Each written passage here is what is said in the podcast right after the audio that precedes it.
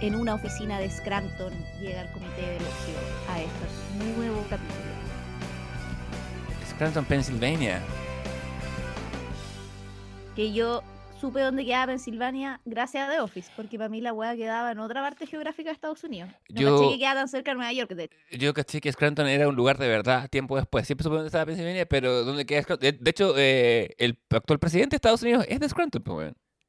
El De hecho, Biden tu- es hay allá. tour en Scranton ahora de The Office, porque Sí. llegaron en versiones reales de Scranton, pues, ¿cachai? Porque- Como sí, en algunas partes. Sí, y hay cosas como la eh, pizza by Alfredo y esas cosas. Oye, pero no hemos, eh, nos estamos saltando todos los cánones de- del, comi- todos del los comité. cánones. Vamos a abrir acta. Pero empezó. Bien.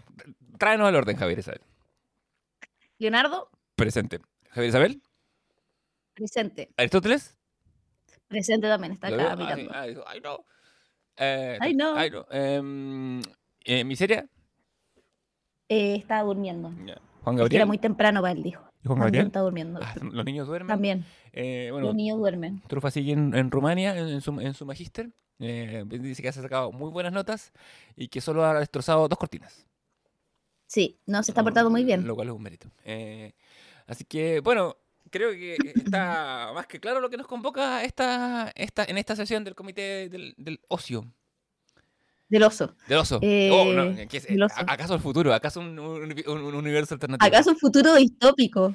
Oye, sí, ¿qué fue eso? Estuve- estaba escuchando el feed del comité y de repente hay como unas interrupciones de otro mundo, de la ultratumba inclusive. Sí, del negaverso. Sí. Oye, el Negaverso también. oye, O, o del mundo de Macros. Eh, oye, ¿cómo has estado tú? ¿Cómo sigue tu periplo austral? eh, la raja sigue mi periplo hasta esta semana. Ha sido una semana muy tranquila. eh, eh, tuve nieve, tuve, he tenido bastante nieve, he tenido que paliar nieve, lo cual ha significado que cañerías se congelan y cosas así. Pero me siento en contacto conmigo mismo, me siento, me siento Rocky, pre- preparándome para enfrentar a Iván Drago. No porque yo represente el capitalismo ni quiera tumbar el comunismo, quizá al contrario. Pero, mm, pero ha sido una, han sido buenos tiempos, eh, la verdad. Estoy, creo que pronto, pronto, pronto voy a andar por la capital brevemente. Te aviso para que hagamos un, un, un comité del ocio on-site. Eh, y después yo creo que vamos a hacer un comité del ocio acá. Yo creo que va, se vienen cosillas, eh, pero el mundo va bien, la verdad, tranquilito. ¿Cómo ha estado tu, tu primera semana de Ah. vacaciones ya, Javier Isabel? Eh, bien, o sea, llevo como un día de vacaciones en estricto rigor, pero Ajá. bien. Ya. Pero no he estado tan descansado porque estoy de vacaciones de la universidad, pero igual, por ejemplo, estoy con los, los fondares, me puse a ordenar la casa también, porque siempre puede estar más ordenada de lo que se puede estar, entonces me puse como... a- ¿Fondar es, es el plural de Fondart? ¿Oficial? Sí, fondares es el plural de fondar, Es en que mi vocabulario. Solo, sí. me, solo me he ganado uno, entonces no, no, no tengo plural. Entonces, como que. Fo- Fondar es mi plural, pero estaba ahí como trabajando, pero bien, en el fondo cuando ya no te tenés que mover de un lado a otro, ni despertar a las de la mañana de lunes a viernes, y Mm, te despertar ya a las 8, ¿cachai? Que igual es temprano porque me estoy levantando como naturalmente a esa hora, sí. eh, nada, pues igual tu biorritmo cansa, ¿cachai? Bueno, sí, a mí, a mí en, en- en la australidad una de las primeras cosas que me empezó a costar eh, eh, era lo tarde que amanecía. Ahora que ya llevamos dos semanas de invierno, lentamente los días se están haciendo notoriamente más, pero sí, notoriamente más largos. Como que cada día le gana cuatro minutos de sol al día anterior. Pero porque estoy muy, muy al sur del mundo. De hecho, no podría estar más al sur como este, día- como este año estuve al sur, a menos que me fuera a la Antártica. que- Nunca hubo tanto sur como antes hubo tanto sur. Nunca hubo tanta lluvia como este año yo tuve lluvia, nunca hubo tanto, muchas cosas. Nunca tuve tanto blues como cantaba Memphis la blusera em, y que en paz descanse su vocalista. Oye, em, habiendo hecho nuestras rondas de rigor, yo creo que nos vamos a saltar todos los protocolos y se va a empezar a escuchar este tipo de bronce con violín, mira.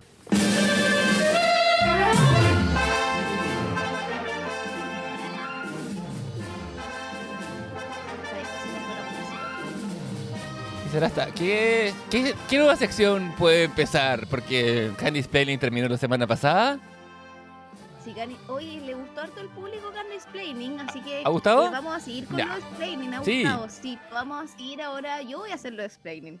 Ajá. Eh, y se viene Robotech Explaining, que eh, Robotech creo que es como la hueá importante que le ha pasado a Leonardo en su vida. Entonces Sí. ahora yo se la voy a explicar a Tengo él. Para Oye. que vea lo que se siente que te expliquen weá de la que tú tenés menos conocimiento, pero Eh. te la explican creyendo que eres un experto. Eh, gracias por la experiencia. Yo, ah, debo solo acotar que la que suena de fondo es una versión del tema principal de Robotech cantada por el Orfeón Patrimonial de Valparaíso. Porque Robotech es tan importante que forma parte no solo de mi vida, mi historia y mi educación sentimental, sí, no, también del patrimonio cultural de Chile. Como veremos más adelante, Robotech es muy, tiene un impacto en Chile que es ridículo. Adelante, Javier Isabel. Bueno, yo me, me vi Robotech ahora, entonces la estoy viendo todavía. Lo que pasa Ya. es que em, ahora, de hecho, mientras estamos grabando esto, sigo viendo un Robotech, pero ya terminé como la primera parte, podríamos decir. La parte buena. Eh, Robotech, para quienes no sepan, es una franquicia de anime, de televisión, de juguetes, de películas, de ova, de novelas, de manga, o sea, es como un universo súper grande, que en realidad no es un universo Robotech, sino que es el universo de Macros, ¿ya? Donde Robotech forma parte de Macros. Esta weá yo tuve que googlearla para poder entenderla y, que, y también muy explain, me la explicó un hombre, eh, que se basa como un ¿Es- weón en ese un fui yo o le alguien más? No, alguien más. Escogí otro hombre. ah, amiga para que fuera más explaining. Y Eh, yo después te lo explico de nuevo, ¿cachai? eh, Al eh. final eso es el patriarcado. Es- Escogí otro hombre en la historia de mi vida. Sí. eh, y la weá es que se trata en la típica serie japonesa de Gundams, ¿verdad? De robot transformable. ¿cachai? Como, eh, y que aquí, claro, es creada Robotech, el que nosotros conocemos, por Karl Masek, que es un gringo, eh, y que tiene la serie que nosotros vimos cuando chicos en Canal 13, compuesta por 85 capítulos, que adaptó tres series de televisión del universo Macros, que son de los creadores, porque en realidad los creadores originales son japoneses, ¿cachai? Que eh, no tengo los nombres, ¿tú los sabís, Leo? No, no me lo sé. Solo sé que el- el- me, me sé el nombre del, del, del, japo, del japo que dibuja, que, que estuvo a cargo del diseño de las naves, el, mech- el mecha design, que es Kawamori, porque él también eh, diseña Cowboy Bebop y otras cosas más. Em, Claro, pero son en el fondo dos, dos em, un manga, o sea, el que, el que hace los guiones y el que dibuja, como la típica dupla el fondo de, animación. Y lo que hace Karmasek es comprar tres de las distintas series de este universo de macros bajo la- el nombre que él le pone Robotech, ¿ya? Y el punto es que estas son series separadas. Esto es como si fuéramos miniseries, como si yo dijera, ya tenemos series sobre Chile, por ejemplo, Chile país, ¿Ya? y tenemos, por ejemplo, una serie que es en Atacama, otra serie que en Lota, y todas tienen en común que ocurren en Chile. Como que en el universo macros todos tienen en común que ocurren en la galaxia. Como que la weá no tiene que tener mucho hilo, son como batallas interestelares. Es como un universo expandido de Star Wars. Como Claro, todas las weas del universo expandido de Star Wars se comunican, no necesariamente, ¿cachai? claro. Es- Entonces, en macros ocurre un poco la misma lógica. ¿Qué es lo que pasa y lo que enreda? Eh, perdón, para terminar, lo que eh, te enreda es que el MASEC compra estas tres licencias, las redobla en latino y le intenta dar cierta continuidad que en Japón no tienen, ¿cachai? Entonces ponte tú un personaje que es protagonista en la segunda temporada, supuestamente es hija de unos hueones de la primera, cuando esa weá no es tal en la versión original. Entonces, eso hace, cuando nosotros la escuchamos latino, como él intentó de redoblar la weá para darle una cierta continuidad dramatúrgica, que hayan unas weá absurdas en cómo se llama en, en, en guion, que claro, cuando tú después veís la versión japonesa subtitulada, tú decís como, weón, esta weá no pasa, ¿cachai? Como onda, no, ah, eh, eh, se entiende todo mucho más, ¿cachai? Pero nosotros vamos a fijarnos en la versión latina, que tiene esto absurdo, porque es la que nosotros vimos. Claro, es una, es como yo te, como te he dicho en esta semana, es como si yo tuviera que proponer, pro- vender programación a un canal local, ponte, no sé, TVN, Canal 7, y comprar tres teleseries turcas, una ambientada en el pasado, una hora y una de ciencia ficción,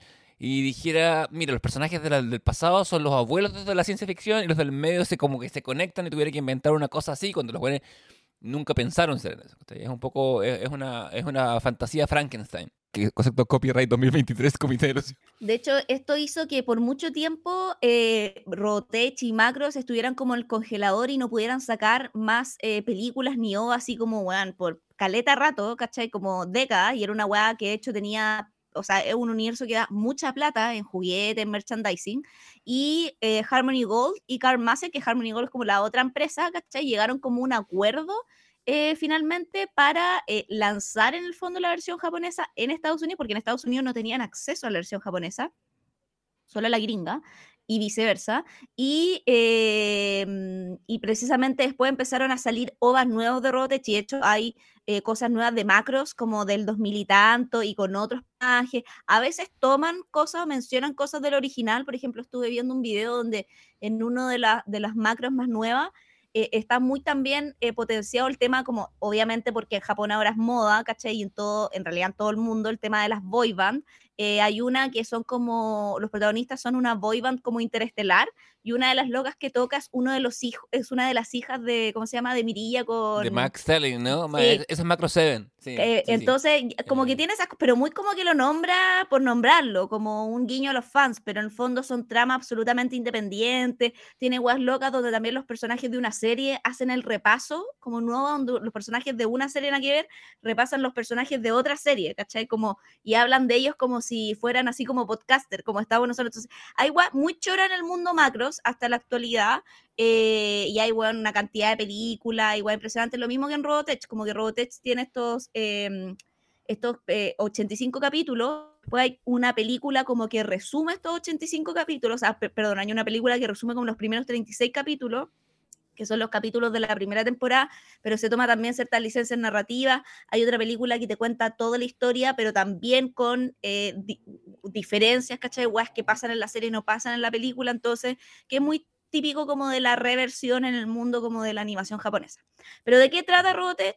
Eh, Robotech trata de que en el año 1909 cae una nave al- a la Tierra, una nave marciana, alienígena, deja la zorra porque obviamente impacta en la Tierra, muere gente, queda la cagada, y eh, nosotros empezamos a, eh, no había nadie en esta nave, no había símbolos de vida ni una wea, y empezamos a estudiar la nave, pues, weón, como la tecnología de la nave y todo, para ver si podemos volar la nave, descubrimos que hay eh, marcianos y que nos pueden venir a atacar y toda la wea, y 10 años después llegan los aliens, el 2009.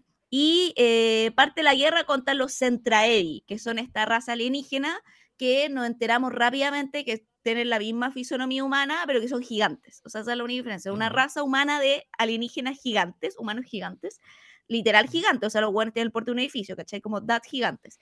Y em, dentro de como la serie, al principio van a haber dos conceptos centrales que van a aparecer tiro en los primeros capítulos que tienen que ver con, lo, con los Baritech. Que los Baritech son estos vehículos de combate que usan los monos de Robotech para tanto los Centraedi como los humanos, ¿cachai? Ocupan como estos Baritech que son precisamente eh, estos eh, aviones que son aviones de guerra, como muy onda Top Gun de Tom Cruise, pero también se transforman en un Gundam. Entonces, y tienen distintos modos de transformación. También toda esta weá ¿Dijiste- pensada dijiste se a los juguetes? ¿cachai? ¿Ah? Sí, pues sí se transforman en un Gundam? Gundam, sí, pues. Sí, sí. O sea, son como modo Gundam igual un poco, o sea, tiene la misma estética, ¿cachai? Como, como del Sí, sí. universo, son ro- los Gundam son No. robots al final igual también, ¿cachai? Sí, claro. De ahí es un, es un- es terreno más profundo y pantanoso meternos a hacer Gundam Planning, pero eso tenemos que hacerlo. Eso requiere. No, no, ese es Es, otro es- es capítulo, otra sí. vida. Además que el mundo Gundam es demasiado grande, weón, así como No, no, no. esa weá así sí. enorme. No, además yo vivo con un Gundam Lover, entonces no me voy a meter a esa... a esa weá. Ah, mira, no sabía eso. Cristian es Gundam Lover. No, de hecho ha hecho miniaturas. Vaya, así. No, es se ha que- comprado ah, cajas de esas miniaturas que tenéis que cortar y pintar, no te estoy weando, así como... No, te creo. Punto para él. Hay en la... Tenemos como 3, 4 Gundam en la casa. O sea, ahora hay uno y los otros los tienen y se los va a traer ahora que se cambien. Sí, full Ya, Gundam oye, Lover. que. Ah, mira, es como. Cuando yo empecé a salir con, con la Tati, ella me dice: eh, Mi película favorita es Rocky. Y yo, ¡ting! Mm. Punto para ella, ¿cachai? Porque vamos, eh, Rocky. Eh, eh, que- que cuando tú me decís Cristian eh, que- eh, Cristian es eh, de Gundam Lover, como ¡ting! Como son esas cosas que cuando uno va conociendo a una persona la hacen más entrañable, ¿cachai? Sí, no, es muy Gundam Lover. Eh, De hecho, yo como que he cachado, como que él me ha explicado, me hace explaining. Concha tu madre. Ya, que Gundam requiere explaining para Sí, cualquiera, ¿no? no, es como- no, sí, es un tema Es un mundo complejo, sí. Bueno, y el otro concepto importante van a ir apareciendo más, pero estos son los centrales para los capítulos que voy a ver ahora, el de protocultura, que es Ya. una weá que nadie Y cuéntame- qué chucha es. ¿Ah? Cuéntanos qué capítulos vamos a ver Vamos ahora. a hablar del elegí 1 al argumentar? 20. Vamos a hablar desde El Señuelo, que es el capítulo número 1, hasta el 20, que es El Paraíso Ya. Perdido. Ahí hice un corte. Después vamos a ver los otros 16 Ujú. restantes, eh, que son con los que Ujú. cierran la primera parte. Y después, el Paraíso fondo. perdido es cuando, cuando, cuando se reubican en la Tierra, ¿no? eh, eh, Cuando están... No, al revés, cuando vuelven para. Ah, cuando se van, cuando lo echan, verdad, verdad. Claro. Pero no nos Sí. adelantemos, no nos adelantemos. Entonces, el otro concepto es el de protocultura, que supuestamente es como una energía super, es una energía, no sabemos de qué chucha, Ya. como- uno dice es nuclear, es una energía vital, pero es una energía que permite que las civilizaciones se alimenten y como que crezcan en el fondo. Y después nos van explicando en las otras temporadas como que, weón, es un concepto y después que la weá una flor, que no es una flor, pero hasta acá, los primeros 20 capítulos, se abre la protocultura y todavía no nos explican bien qué es.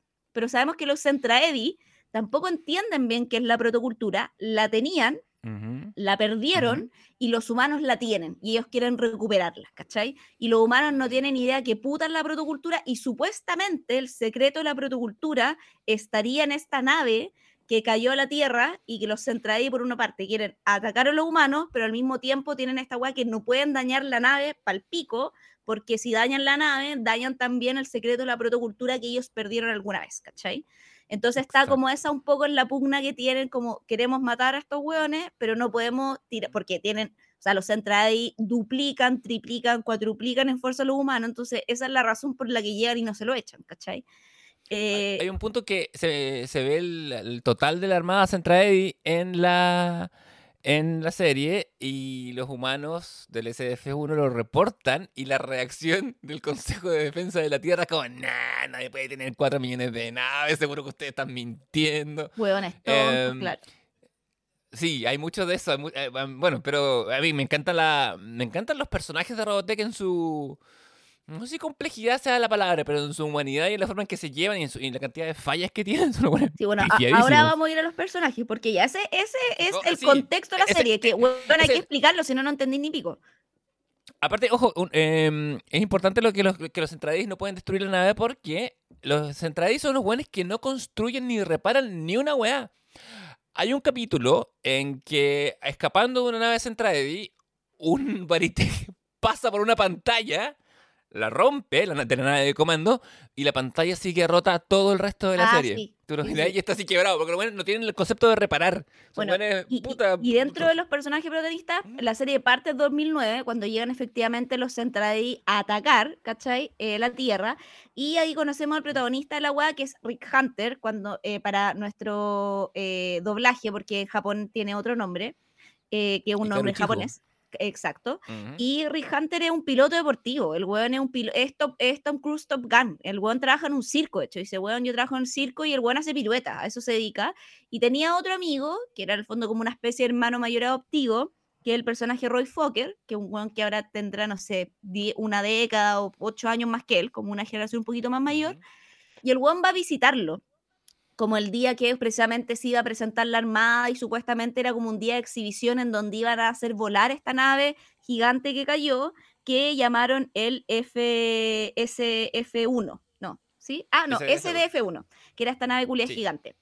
Y Rick llega ahí muy como civil, él no es militar, llega a ver a su amigo que es militar, que es Roy Fokker, que tiene un cargo, es como capitán, una guay, ya está rankeado y queda entre medio, atrapado, entre medio de, eh, ¿cómo se llama? El, esta weá del ataque de, de los Centraedi. Él como es piloto, está en una nave y eh, entre dime y direte en esta nave queda atrapado y tiene, ¿cómo se llama? Y se encuentra con otra civil, que también va a ser un personaje importante, que es Lin Min Mei, que es una chica que sabemos que es como de origen o descendencia china, pues se sabe después porque su familia tiene un restaurante chino y ella viste con ropa en el fondo eh, china, eh, entendiendo que toda la otra sí. es japonesa, ¿cachai?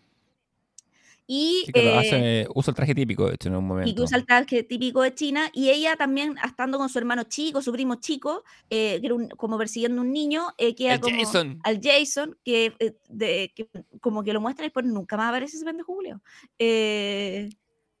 Eh, no, no sé qué le pasa. Sí, po. Porque ella era primo o hermano. Es el primo, no es el. Debería vivir con los tíos, entonces, supuestamente. Sí. Bueno, ende la cuenta, no sé. Sí. Que, no, viene para contarla. Ya, y la weá es que eh, Rick ayuda a Lin May precisamente para rescatarla y salvarla, ¿cachai? De la, de la invasión. Y ahí queda todo lo que es traumatizado porque tiene que matar como medio defenderse a uno de estos hueones y cacha ahí que son unos hueones gigantes, lo cual se revela rápidamente y ahí llega Roy Fokker precisamente a eh, un poco rescatarlo y decirle como, hueón, vamos, ¿cachai? Porque la nave lo que hace es despegar, esta nave gigante que es el FDSDF1 y va precisamente para el espacio, como para llevar para allá la pelea, para que no quede tan la zorra en la tierra, ¿cachai? Evacúa gente y la ciudad, precisamente que estaban atacando en particular, eh, mete como a todas las personas de la ciudad, que son 70.000 personas, que es la ciudad de Macros, la sube a eh, esta nave, porque esta nave es como el Titanic, es gigante, entonces sube 70.000 personas, los aliens hacen mierda a la ciudad, o sea, todo de hecho como que em, las ruinas de la ciudad suben al espacio, entonces tú ves como edificios volando, autos, materiales de construcción, como orbitando en el espacio mientras pelean todos estos hueones. Y entre medio aparecen otros dos personajes importantes, apareciendo más, va apareciendo Lisa Hayes, que es una superiora, es como es una milica que está precisamente, pero en la sala de operaciones, como la que manda un poco y ordena el gallinero con los pilotos. Y está Claudia también, que es otra comandante, capitana que está ahí y que también en el fondo trabajan para el coronel Glove, Glover. Eh, Global. Global, eso, que es un viejo weón de, como un viejo chicha. Eh, que fuma pipa. Es un viejo chicha que se la, y que se la sabe todas. Y que tú, al, igual, y eh, que se la sabe todas, pero al principio bien muy impresionante. Si mira, este juculeado, no cacha ni una agua. Y igual se manda unos cagazos al principio. Como que muy intuitivo, como, por ejemplo, ya vamos para acá, pero la ciudad destruida. Salvía a la humanidad, pero la ciudad destruida. Siempre le quedan cagadas por las que lo retan, ¿cachai? Yo creo que es, un, es, una figura de poder extraña, un weón que sabe, como te, he comentado, un weón que sabe sus limitaciones, manda pese a eso, escucha sus subalternos cuando tienen mejores ideas, una fantasía, eh, lo más fantasioso de Robotech, em, pero las intuiciones del viejo siempre son ciertas. Weón dice, ay, nos van a atacar, sí, ah, esta nave fue un señuelo, como que weón cacha, aunque no puede hacer nada. Al principio, de hecho, él entra como mucho en pugna con la burocracia. Hay un senador... Mm que va a la inauguración del SF1 que dice, bueno, gastamos un platal en esta nave, hay que, hay que hacerla volar, hay que, hay que hacerla funcionar. Digo, dice esto, bueno, va a funcionar, no va a funcionar, pero lo hace igual. Em, y siempre le chunta, hasta el final, hasta el finalísimo final. Y ahí ah, pasa que, bueno, Rick eh, con Mimei llegan al espacio huyendo a estos hueones. Rick cachando ni huevo porque el hueón no es piloto, o sea, es piloto deportivo. Em, y quedan como atrapados en una parte de la misma nave, que es la ESDF-1, pero que han atrapado en una parte de la nave que está deshabitada, que es como una ruina de la nave que todavía no habitan, ¿cachai? Entonces, bueno, se empiezan a volver menos locos, dicen nos vamos a morir de hambre, llevan como 10 días desaparecidos, ¿cachai? Ya están pensando como se que... casan, entre comillas. no, y como, que, claro, mi, mi ahí se vuelve media loca, ya tiene 15 años, supuestamente Rick a la sazón debe tener, no sé, 19, ¿cachai? 19, sí. Son 16, creo que son 15, 19 y después 20 y tantos los Claro. y la weá es que Lin Mi May dice como, weón, se empieza a poner a llorar, hay un montón weas que ya no voy a hacer y le cuenta el sueño de ser artista, cantante, Rick como que está muy como puta, en realidad yo no sé qué quiero hacer de mi vida, como que está Vanessa, Mi May la tiene mucho más clara, que ella quiere ser cantante, que ella quiere ser artista, y él le dice, no, nunca me voy a casar, ¿cachai? Eh, y se pone como un velo medio improvisado y le dice, Rick, eh, y Rick le dice, bueno, hagamos como que nos casamos de mentira. Y ahí ella se pone a llorar, le dice, weón, bésame, nadie nunca me ha besado, la weá. Y ahí como cuando ellos se, iban a dar el beso y, ellos estaban muy como juntos, así como casi como medio pareja, eh, lo, lo encuentran. Y ahí Rick conoce a todo el mundo, empieza a conocer a Claudia, que más encima la había llamado ya esta vieja comadreja que me viene a dar órdenes, porque ella es como seis años mayor que él, que es la Lisa, ¿cachai? Conoce a Claudia, empieza a conocer a todo el mundo, y eh, se va a vivir le arriendo una pieza a los tíos de Min porque evidentemente ellos muy agradecidos, los tíos que están refugiados en la nave, los padres de Min quedaron en la Tierra, pero los tíos de Min con su hijo menor eh, que el primo de Mime, que es este pendejo culiado que lo vemos como cinco capítulos, pues en la serie se olvidan que existe, eh, viven ahí en esta nueva ciudad porque lo que hicieron en la nave es que agarraron como todos los restos que encontraron volando y reconstruyeron la ciudad de Macros dentro de la nave. tenéis como una micro ciudad de 70.000 habitantes dentro de la nave, con restaurantes, con cine, con igual que un, pequeño mundo, un micro universo, así como esa película Cinecdoche New York, esa weá, de hecho Cinecdoche New York le copia a Robotech de Macros y crea la weá Tiene toda la estética. Y, eh, porque, se pegan, porque cuando se pegan ese salto, el, hablaste del, cuando se cuando erran en el salto. Ah, que todavía no llego a esa parte, todavía no llego a esa parte. Eh, ya, dale. Ya, lo que pasa es que el. el, ¿Por, qué llegó la ciudad ahí también? No, no, es casualidad. Claro, lo que pasa es que estos hueones están. El capitán global está cachando cómo se opera esta máquina. Porque de hecho, él, cuando el primer capítulo dice: Tengo una, una tribulación inexperta, tengo puros pendejos de 20 años a mi cargo, tengo una alienígena que nunca hemos volado, ¿cachai? estamos improvisando. No sé ni cómo pico se opera esta weá. Y en esa improvisación, eh, termina la nave, como que pega un salto espacial, se equivocan. Y termina pegando un salto espacial en, weón, que en Saturno, una weá así a la concha de tu madre. Y todo así como, bueno, estamos en Saturno, estamos en la rechucha, lo cual hace, por otro lado, que toda la batalla centra Eddie se vaya para allá y la Tierra quede segura.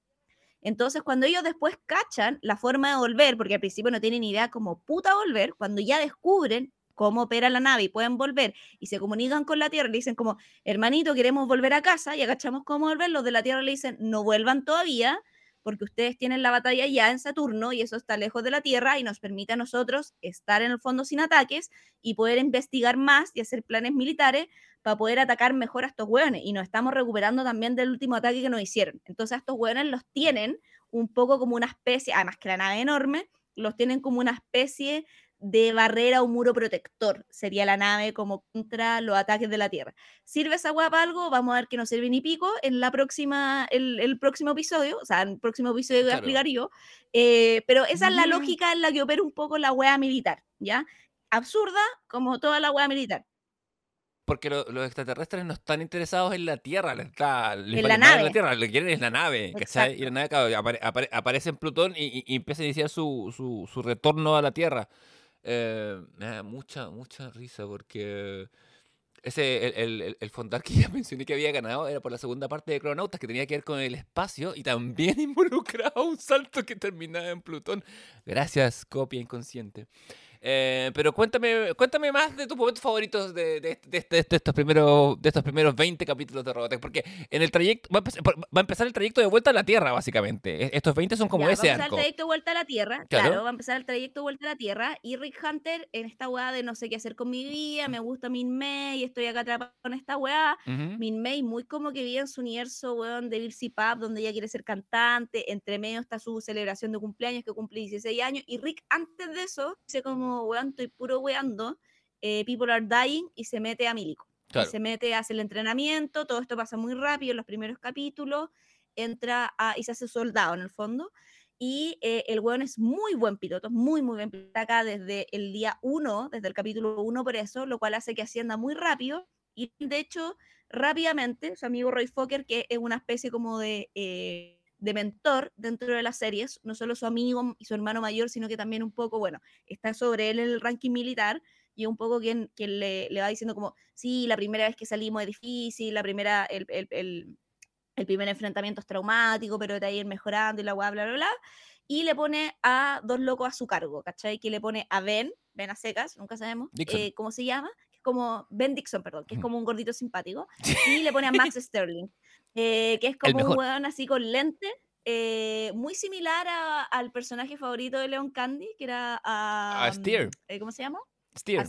que de hecho son mis dos personajes favoritos, curiosamente. Algo ahí con la gente que usa lentes de colores. Saludos a la Janis Joplin. Y Max es como, Max es bacán porque de hecho el parece, es muy buen piloto, igual que Rick, o inclusive mejor, pero es como más, mejor piloto que Rick, pero es, es como un muy piola, muy, muy piola, muy seguro de sí mismo igual, porque he hecho el primer capítulo yo como, oye, a lo mejor maté, no sé, 20 naves, en volada me ascienden rápidamente, jajaja, es muy mino, de hecho mi cuando lo ve que así como, all one rico, ven a sentarte a mi mesa, y Rick queda como, hermana que chucha, porque mi tiene esa weá, todos los capítulos, como, weón, traje un amigo tu carrete, y es como, qué weá, y ahí en el cumpleaños de Min May aparece, eh, ahí aparece el primo, ¿no? Sí. No aparece después, aparece. Ah, cuando vuelve, sí, sí, todavía no aparece acá. Ya no he hecho nada, no he hecho nada, me confundí. Y entonces Max van a pelear, ¿cachai? La weá. Em, en estos Mimei em, gana como un concurso más como Señorita Macros, que es como Miss Universo, una wea así de la ciudad Macros, mm. y se empieza a hacer famosa, pues, y empieza a tomar clases de música, empieza como a, a, grabar comerciales, a tener conciertos, empieza a ser como una estrella dentro de esta pequeña ciudad, y, y, se, y, empieza a ser famosa, ¿cachai? Empiezan a vender como figuritas de ella y la weá, y ahí Rick así como cada vez la ve menos y empieza un poco a, entrar en una espiral de depresión, porque el one tiene monólogos interiores todo el puto, toda la puta weá, así como, ¿qué estaré haciendo? Weón, anda como que, de hecho hay un monólogo que, que, dice como, soy un capitán que no tiene que defender y como, weón, hermano, que unas weas así que tú decís, ni Nietzsche se atrevió a tanto. Eh, y el weón está como me- medio sumido en una depresión porque es herido en una batalla, Claro. herido en una batalla porque la Lisa se manda un cagazo y los manda como a explorar una hueá cuando no habían protocolos de seguridad y Rick le dice, bueno, va a ser bajo su conciencia si alguien de mi escuadrón muere. Y en esa weá Rick es herido y Lisa queda así como, concha tu madre, esta weá mi culpa, y queda así como me da no sé qué. Después vamos a ver al alcoholiza porque voy a ir por personaje. Ya, dale, sí, sí. Y Porque, eso- porque- porque eso pasa cuando eso pasa en en la eso- Tierra, de hecho. Claro, y ahí Rick está como en la depresión. La depre en el hospital eh, y ahí en eh, tenemos eh, el otro personaje protagónico, Ujú. eh, que es Lisa, que es su eh, comandante en el fondo. Eh, sabemos un poco el background de Lisa, que ella tenía un minoco, que estaba en Marte. Ujú. Cuando eh, ella era muy chica, este además. luego- En, muy en- o sea, se ve 15. como, sí, amor adolescente, ¿cachai? Mm. O sea, ella yo creo que tenía la de Miss May. puede ser, sí, sí, totalmente. Y un poco la relación que tiene Miss May con Rick. Mm. eh, pero ella en su pasado. Atendiendo también que Lisa es más grande, ¿cachai? Entonces esto pasó Sí. hace hartos años atrás, una década atrás. Y este loco, y Carlos una década, ¿por qué? Porque el justo, el, este loco se va a Marte, como a hacer investigación precisamente por toda esta hueá de los Centraedi, y se sabe que atacan en algún punto Marte, ¿cachai?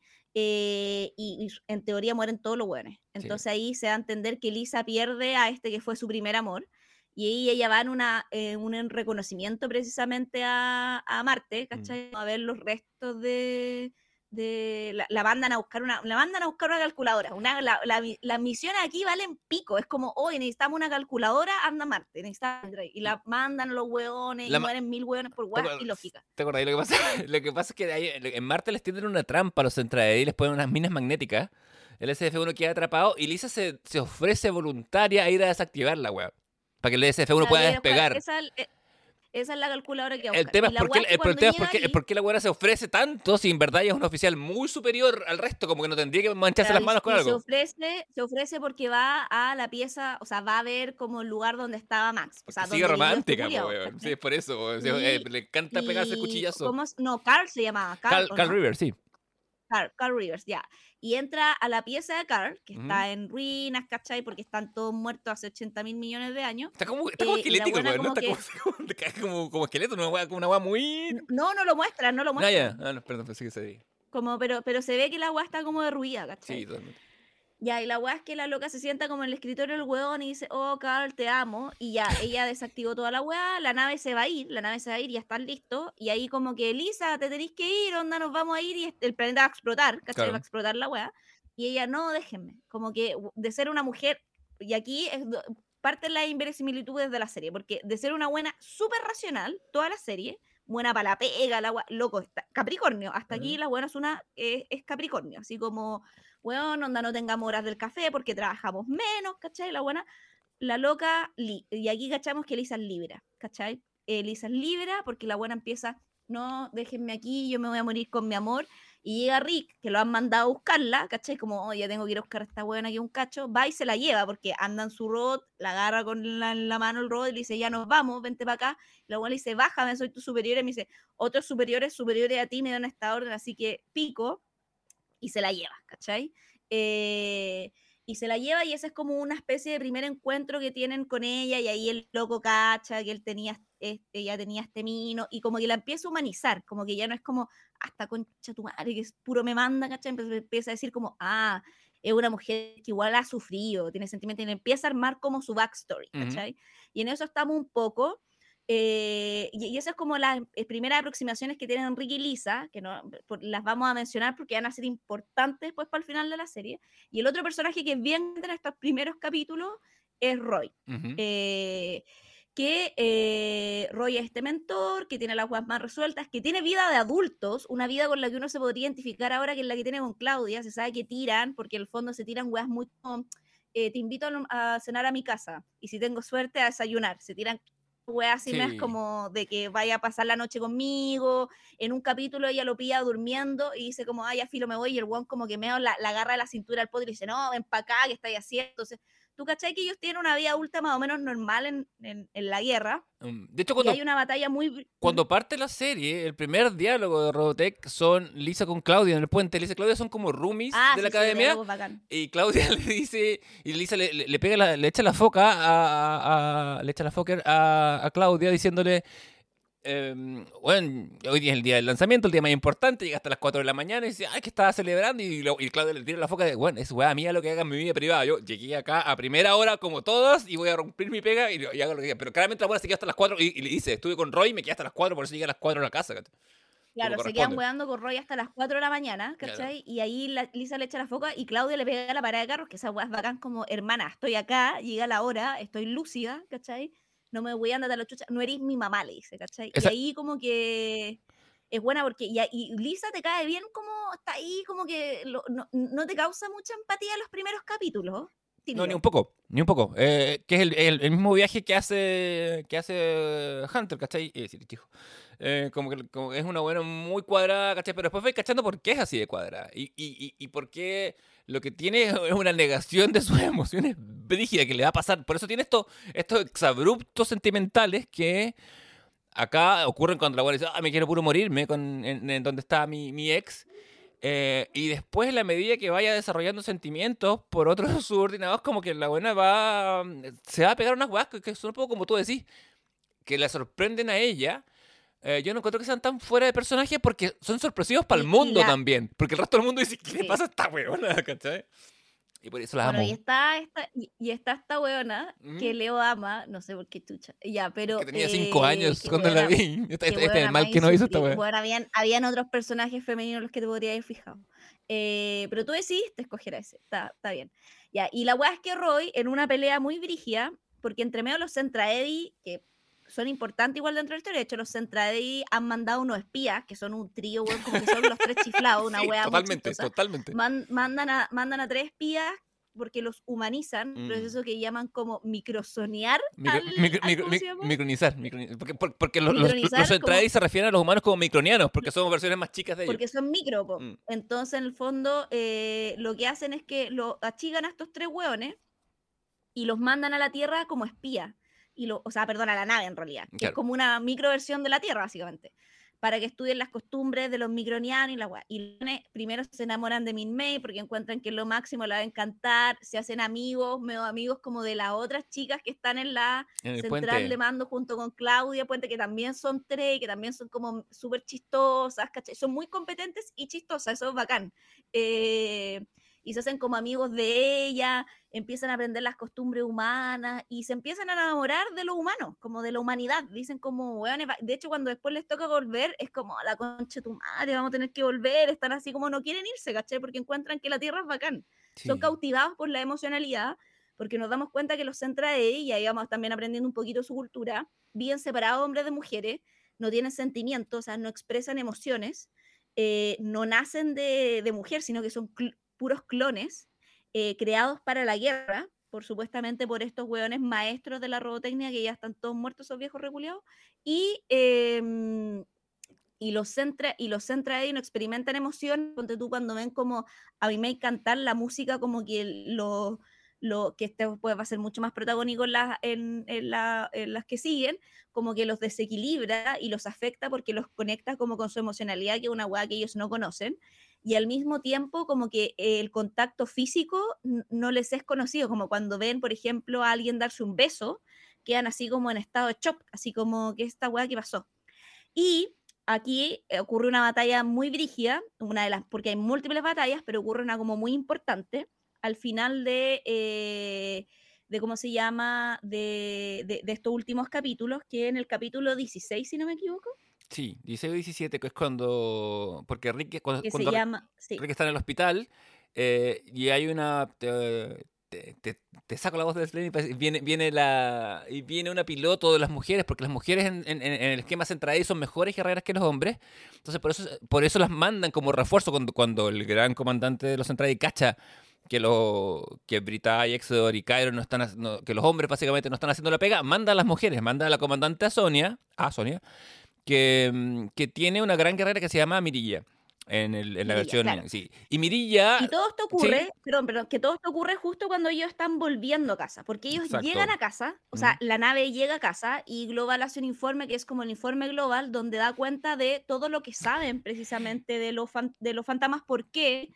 Porque además, eh, ¿cómo se llama? Eh, el, el, el, Lisa, entre medio de esto, Lisa y Rick fueron secuestrados también por los, por los ¿cómo se llama? Por los Centrae. Lisa la mandan una misión a una weá, la capturan eh, a la nave Centrae, Rick va precisamente a buscarla, es capturado además como con, con Ben, entonces están Ben, Lisa y Rick capturados en la nave Centrae, todo esto mientras van rumbo a la Tierra y llega precisamente eh, a salvar los Max Sterling, mm. que los rescata, vuelven a la nave, ahí ellos entregan toda la información, precisamente la protocultura, todo estoy diciendo, que vienen separados, que son gigantes, que no conocen las emociones, que la música las produce, eso, todo eso ellos lo saben mientras son capturados. ¿Por mm. qué?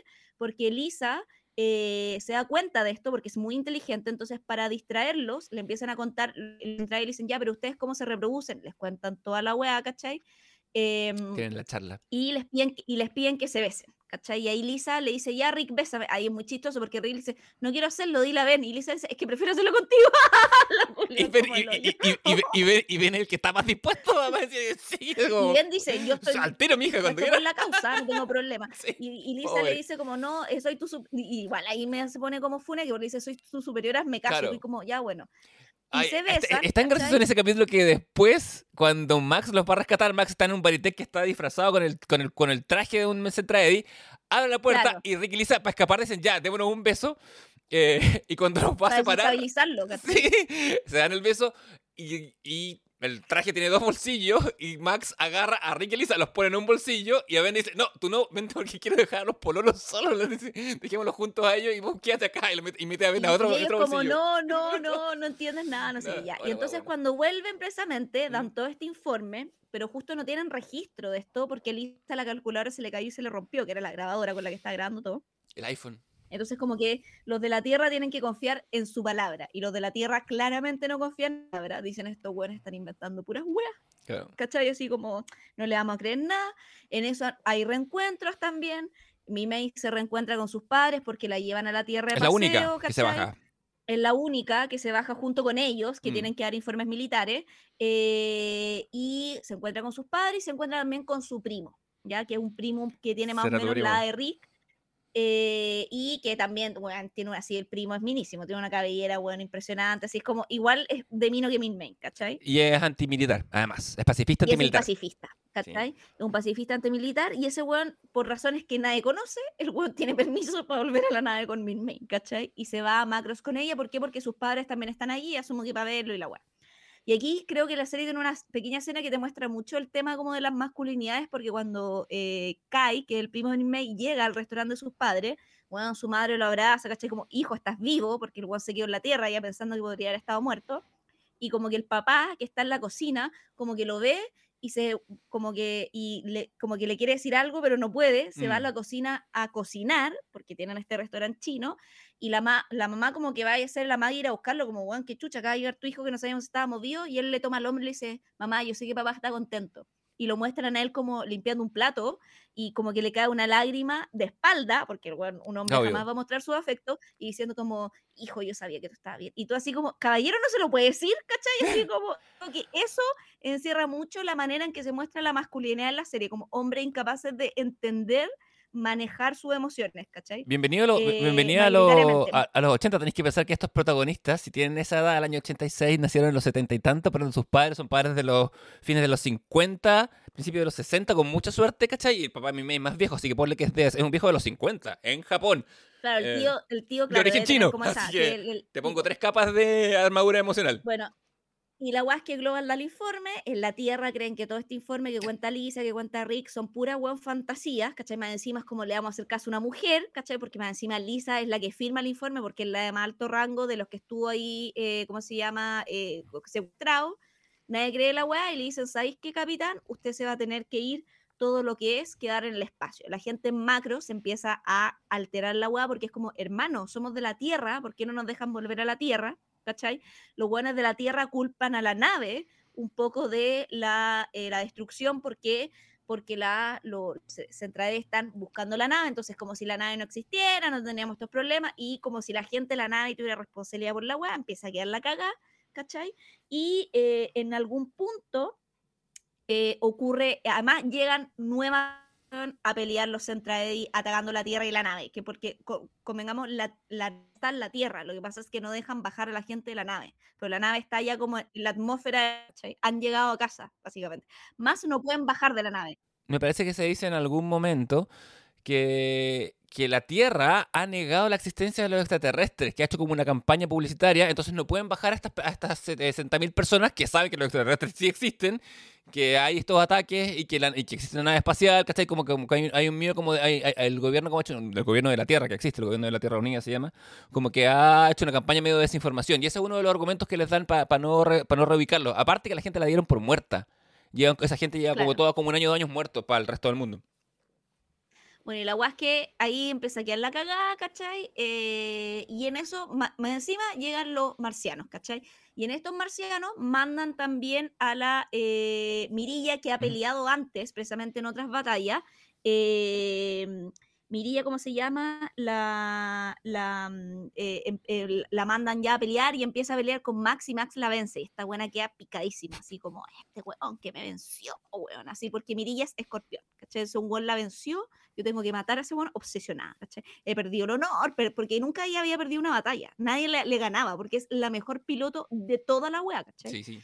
Y en eso, que está esta batalla, que ocurre este hecho, además Roy, que este personaje que es el adulto que tiene esta relación con Claudia, ¿cachai? que es a su vez como el hermano mayor ficticio adoptivo de Rick, su mentor, bla, bla, es herido. Nosotros, como que lo, le, llegan balas en la weá, todo el mundo así como, ¡Ah, Roy, le pasó algo, y de repente, no, aquí estoy, estoy bien, y todo, ay, ya se salvó Roy.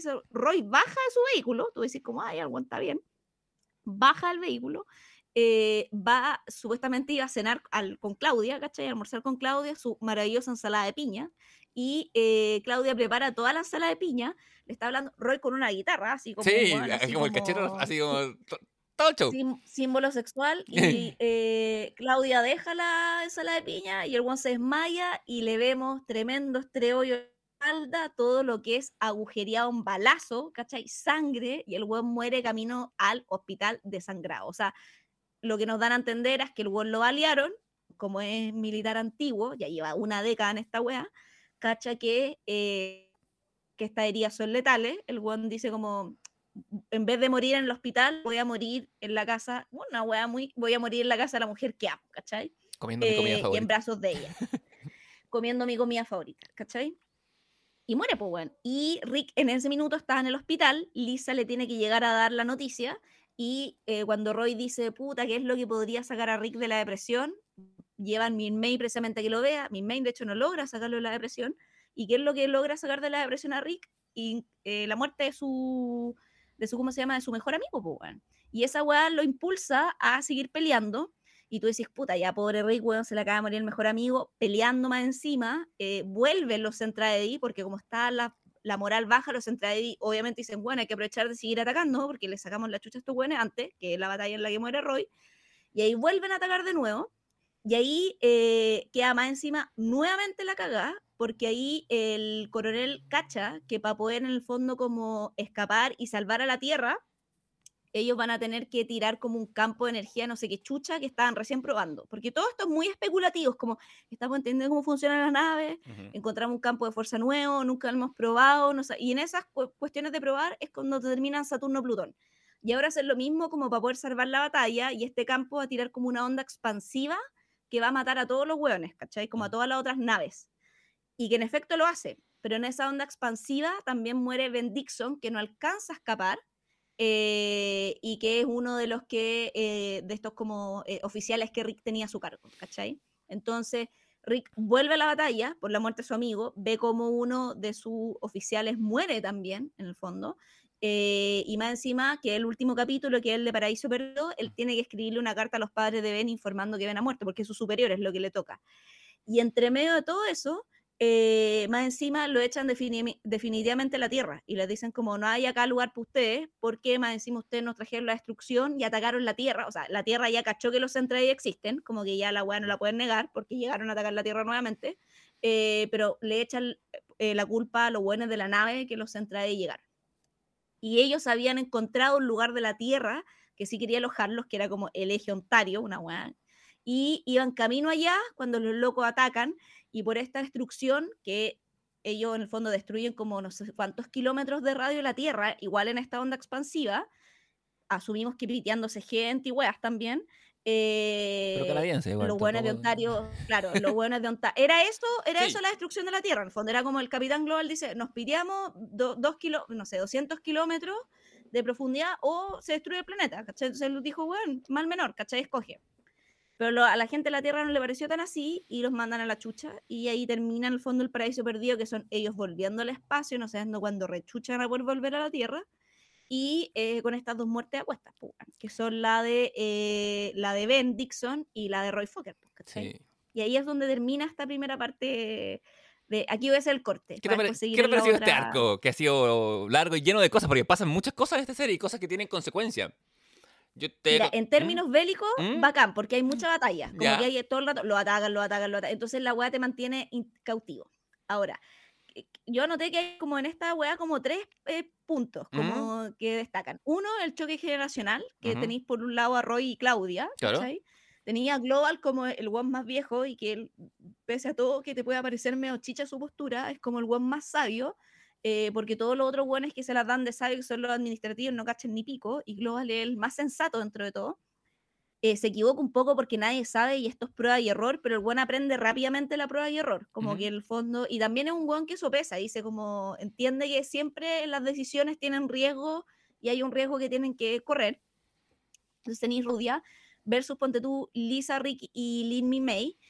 Y una evolución interesante de los personajes, de cómo estos están todo el rato sometidos como a sus pasiones y también a su, a su confusión, porque de, de estos, de los personajes más jóvenes, Lisa y Rick están en el cabo, weón, así como amoroso total, ¿cachai? Como que Lisa todavía me el otro weón, así como con Rand, el otro, eh, Rick full enamorado de Min May, eh, y Lin Mi May, weón, quiere ser cantante. ¿Cachai? De hecho, tienen un diálogo como que ella además vive como en otro universo, porque Rick le dice a May como, eh, el, porque ot- otra cosa es que muy verdad que a todos los habitantes de Macros dentro de la nave le dicen como todo está bien en el último ataque, y Rick le dice como murió cacha de gente, onda, no estamos bien, estamos, weón, vamos a perder esta weá. Rick cachando todo está paloyo. Ujú. Y Lin me le dice, bueno, hay cosas que no tienen solución, vamos a tomar té. Y tú así Mm. como, bueno, people are dying, como que literal vive como en otra galaxia. Claro, pero igual es Y como, ¿qué, qué podía hay- hacer? Es como, es como, bueno, está la cagada en Rusia con eh, ejércitos que, Sí. se- ¿qué podemos hacer nosotros desde acá? ¿Cachai? Tiene esa, esa, esa lógica. Claro, Ella, y en también general. Yo creo que, que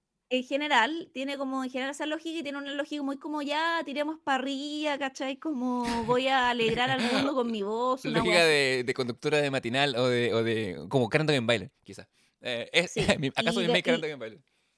Tiene también una weá en torno al género, que son los hombres quienes pelean, salvo Mirilla, ¿cachai? Mm. Que es como la excepción, pero son los hombres, pero Mirilla va encima de un alien, entonces no cuenta, son los hombres humanos quienes pelean, mientras que las mujeres organizan, como el caso de Liz y Claudia, ¿cachai? Que son las que ordenan, o sea, ordenan en el sentido de que dan orden, ¿cachai? Eh, y también son órdenes. objeto de deseo, en el caso de Lin May, ¿cachai? Entonces es interesante ahí cómo los roles de género se distribuyen de que la mujer no está en el campo de batalla en la fuerza física en esta temporada, vamos a ver que en las otras temporadas de Robotech no, pero en estas son como un poco las que dan órdenes o las que ordenan, ¿cachai? O administran, muy como la dueña casa que se queda en la nave a administrar las tareas de quién hace qué cosa y los hombres ejecutan, ¿cachai? Y por otro lado, también los hombres, menos Max Sterling, son todos unos sacos de weas, ¿cachai? Eh, Roy Fokker no lo excluimos un poco porque no sabemos tanto del background de él, después igual podemos cachar más o menos, pero. Cachamos, fondo cachamos después que se, hombres de que- cachamos después que se pegó la evolucionada, que bueno, era un wea cuando tenía veintitantos y, que a sus treinta y tantos es menos wea, que que ha crecido. Claro, pero todos los buenos de 20 que aparecen acá son unos sacos de weas. Todos, sin excepción, menos Max Sterling. ¿cachai? Es impresionante los sacos weas que son. ¿Y y acaso no es la Eh, y- proporción del mundo real? De hombres de 20. digo, Bueno, no, la cagó, la cagó. Y el People Are Die, eh, porque en la Tierra son bien como el hoyo con los del FDF1, weón, porque no los dejan estar en la Tierra, eh, finalmente no los dejan entrar, y entre medio de la guerra más encima hay espacio para el melodrama, porque eh, el, el- este, está en- entre medio de toda esta weá aparecen todas estas historias de amor, ¿cachai? De, sobre todo de Rick Hunter con Min May, que el loco no, no entiende que quiere como que él no logra leerla, ese es su mayor problema, ¿cachai? Como porque ella es muy cambiante con él. Tengamos una cita, no tengamos una cita, y le preguntan, ¿tienes novio? No, tengo solo amigos, ¿cachai? Mm. Soy muy joven para tener novio, para casarme, como que en mi May en el fondo ama su libertad también, porque al final lo que ella quiere es ser artista ¿Y como- por y, ser observada y de, y de verse a su público. Y porque ¿cachai? tiene 16, eh, como que está bien que cambie, que un día sea de una forma y después de otra, ¿cachai? También está ese factor. Claro, y además que Rick no puede porque Rick, eh, si bien tiene 19, eh, se tiene que pegar una madurez muy rápida por todo el rollo en que, que Maduro se muere, ¿cachai? Claro. Como, Que se le, ese es el punto con Rick. que se le empieza a pegar desde el trauma, desde como el segundo episodio, porque él cuando, cuando es medio novato, todavía no es milico, le dispara a, un centra- a una nave Centra Eddy, la nave se abre, y y weón no, como no es buen piloto, no la destruyó del todo, y, weón- y, y- y se baja el piloto de la nave, y weón ve un weón que es un gigante, y el gigante muere, lo termina de matar Roy, pero weón se queda con la sensación de él haber matado a alguien, y alguien gigante. Hay un tema... Claro, queda medio traumatizado y Mm. queda como en estado de shock. De hecho, ahí Lisa, me acuerdo que le dice de la sala como, ¿qué está haciendo? En la sala de exhibición no sabe que estamos, dice, no sabe que estamos en guerra, ¿cachai? Así como por lado, ¿cachai? Y el bueno así como que así como, bueno, qué chucha, claro, porque él no entiende que están en guerra. Entonces como que nadie entiende que están en guerra, salvo los que se han preparado para la guerra, ¿cachai? Entonces como... Y la guerra llega de imprevisto. Entonces como que cambia vida a todas estas personas y empiezan a, reaccionar al respecto.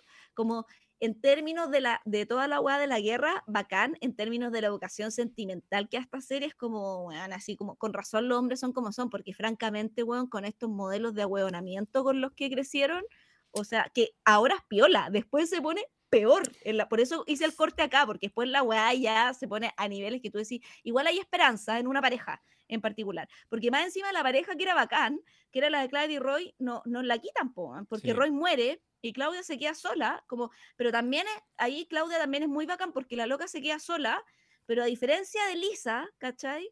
Y por eso yo, Team Claudia, que Lisa se regocija. Es, Lisa es ese tipo de personas que a mí me cargan, como, o sea, no, me, me cargan eh, un, un poco.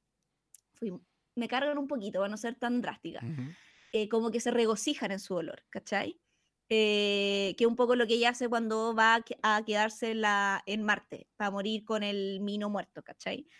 En cambio, Claudia entiende, dice como, weón, murió Roy, estoy muy triste, pero hay weas que nos exceden. Hay cosas que exceden mi pena, y es la sobrevivencia de nuestra especie. Y ella vuelve a trabajar, sigue teniendo su luto, sigue estando triste, no, se, da sus espacios para estar triste, dice, me voy a tomar una pausa, se va al café, recuerda a Roy, llora mirando las estrellas, ¿cachai? Y vuelve a trabajar. Entonces uno dice como, ¿acaso no somos todos Team Claudia? Debiéramos serlo. Yo creo que Robotech es una serie fundamental, o quita esencialmente, o sea, a macros en verdad, eh, sobre la adolescencia, su, su trío de personajes principal, el, el corazón del núcleo amoroso, que no es el núcleo de la historia, a mí una weá que me encanta mucho, mucho de Robotech y que me influye profundamente, es que es una weá que, no- a diferencia de las otras series, sobre todo la competencia que uno tenía en el año 85 en términos de dibujos animados para niños, eh, rompe muchos es- esquemas, ¿cachai? Esquemas medio aristotélicos de que el protagonista es el mejor piloto. No. Eh, hay una el amor es como una historia que nunca se concreta. No, porque casi pasan cosas así, ¿cachai? Eh, Robotech tiene además una continuidad y una secuencia, no tiene esas cosas que tienen muchos dibujos para niños que son de, de tratar de mantener un status quo constante, cosa de perpetuar un capítulo tras un capítulo, ¿cachai? Como el villano de la semana viene después el villano de la otra semana. Como, tienes que pensar que, que en el 85 si no veía Robotech, ¿qué podía ver? Spider-Man constantemente con los fondos repetitivos, Claro. ¿cachai? No había como una... Estaban, eh, a, a- a mediodía estaban los Transformers y G.I. Joe, pero también aguas demasiado dema- militarizadas sin humanidad. Acá, curiosamente, hay militares pero con humanidad. Oxímoros sí los hay. Y yo creo que está el choque de sus personajes que quieren tenerlo todo, que son esos tres.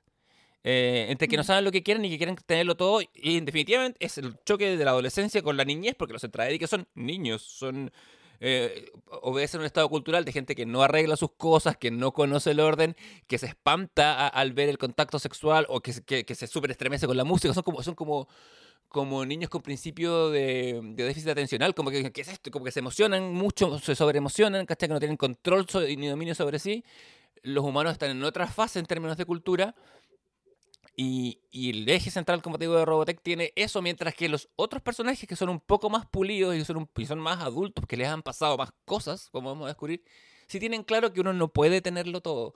Y el personaje que está, Claro. en, mi, en mi visión, en mi mapa mental, en la pirámide, en la cima de la pirámide y solo, es el almirante global, que sabe no solo que uno no puede tener todo, sino que a veces uno tiene que seguir con lo que tiene nomás y que, y- y que uno toma decisiones en torno a también. eso.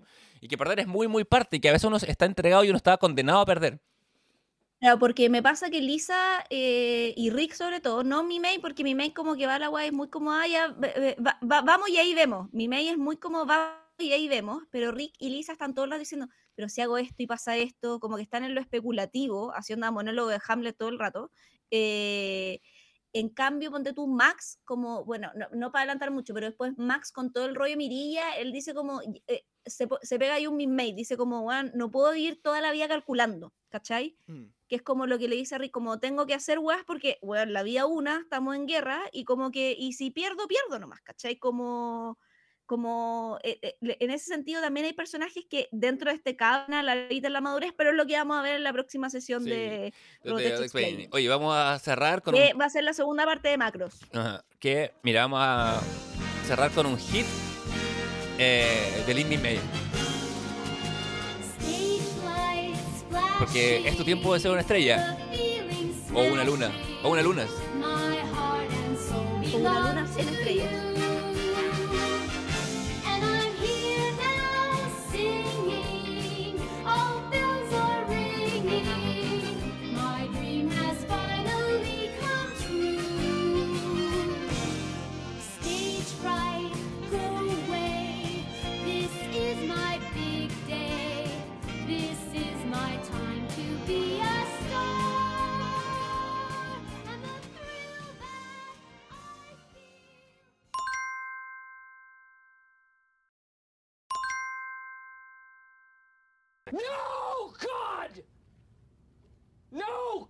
Please, no! No!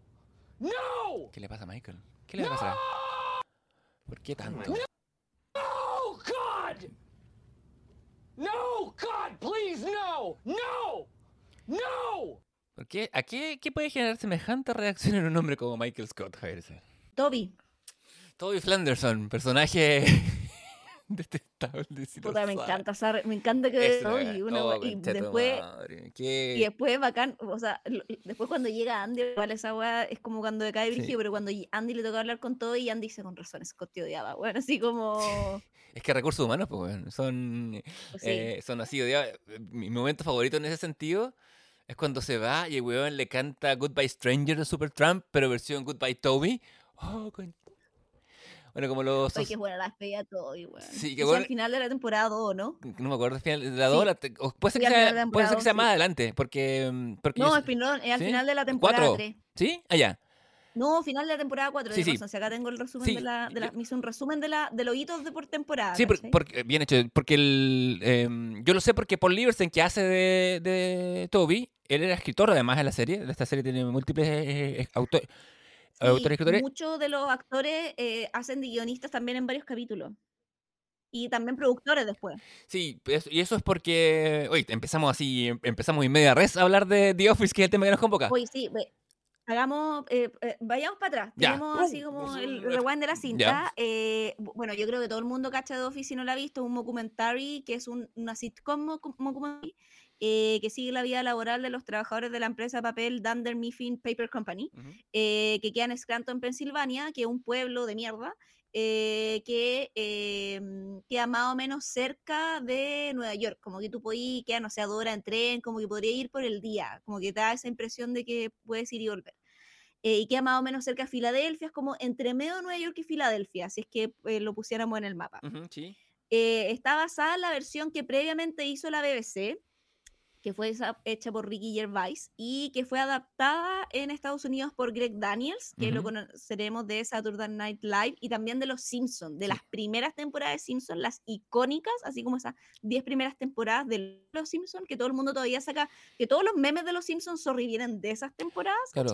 que Esas son las que tuvo Greg Daniels. estuve escribiendo el- el- el- la y la conexión con Saturday Night Live es bien sencilla porque está Conan mediante Conan O'Brien, el colorín del, del late. No, él, él hizo, el, hizo el mismo, el mismo tour de, de haber escrito para Saturday Night Live y haber escrito para Los Simpsons en las, en las temporadas que son parte de la historia de la cultura occidental hasta, hasta altura. Y la primera temporada tuvo una recepción mixta, pero a partir de la segunda, tanto la serie en sí como los personajes de la serie, sobre todo la performance de Steve Carell, se eh, volvieron los favoritos tanto de la crítica como de la audiencia, pese a que hayan sido favoritos durante mucho tiempo en los reviews de, lo, del- de las magazines y todo eso. Eh, nunca ni Rain Wilson, que es quien hace el personaje de, de Dwight, ni Carell se llevaron un Emmy por su performance en The Office. Guay que nadie entiende. Hay, hay que, hay que convenir, la competencia en esas es, eh, es 30 Rock, también es Community en mi corazón, pero, pero en el corazón de los críticos es 30 Rock. La persona que le gana a Steve Carell todos los Oscars, es, es- o sea, perdón, todos los Emmys, perdón, es Alec Baldwin, haciendo el jefe de Liz Lemon, de una serie que también se merece pero un nadie, capítulo pero propio. nadie habla de, pero nadie habla de él y todo el mundo habla de Steve ¿cachai? Es que ahí, eh, o sea, sí, sí. mm, no quiero elegir favoritos porque mm, son dos No, sabores sí, no, me- distintos, no. ¿cachai? Pero... No digo favoritos, pero por ejemplo, pensando en la herencia, The Office sigue siendo una de las series más vistas hasta la fecha y la gente se la repite una, dos, tres veces, pero no es de 30 Rock, ¿cachai? Sí, yo no sé por qué. No sé por qué 30 Rock no, no es todo lo popular que, que... Siento que yo creo que... Yo creo que de nuevo tenemos como esa figura. Creo que los puntos altos de The Office son mucho más altos que los puntos de, altos de 30 Rock. Los bajos también, y, pero 30 Rock es más consistente. Pero en esta vida uno siempre se acuerda de los puntos altos, como que eso- de esos momentos. Eh, no sé. Sí. ¿Te- ¿Te tinca que repasemos algunas claves del éxito de The Office o antes de entrar como a The Office, probablemente tal, un poco para entender la, la estructura de, de- de la serie? Dale, una cosita, eso sí, a propósito de que hablaste de la primera temporada. La primera temporada, hay que decir, es breve, es corta, porque parte como, entre un, parte como un mid-season replacement y además les toca un, un- una huelga de escritores. Les toca la huelga del la, huelga anterior a la que estamos a la que está teniendo ahora la- el, Writers Guild, de, el Screenwriters Guild, perdón. Eh, y eso como que hace que la serie tenga además un tono muy distinto que va a tener después. Pero danos, danos la pauta, Javier. Isabel.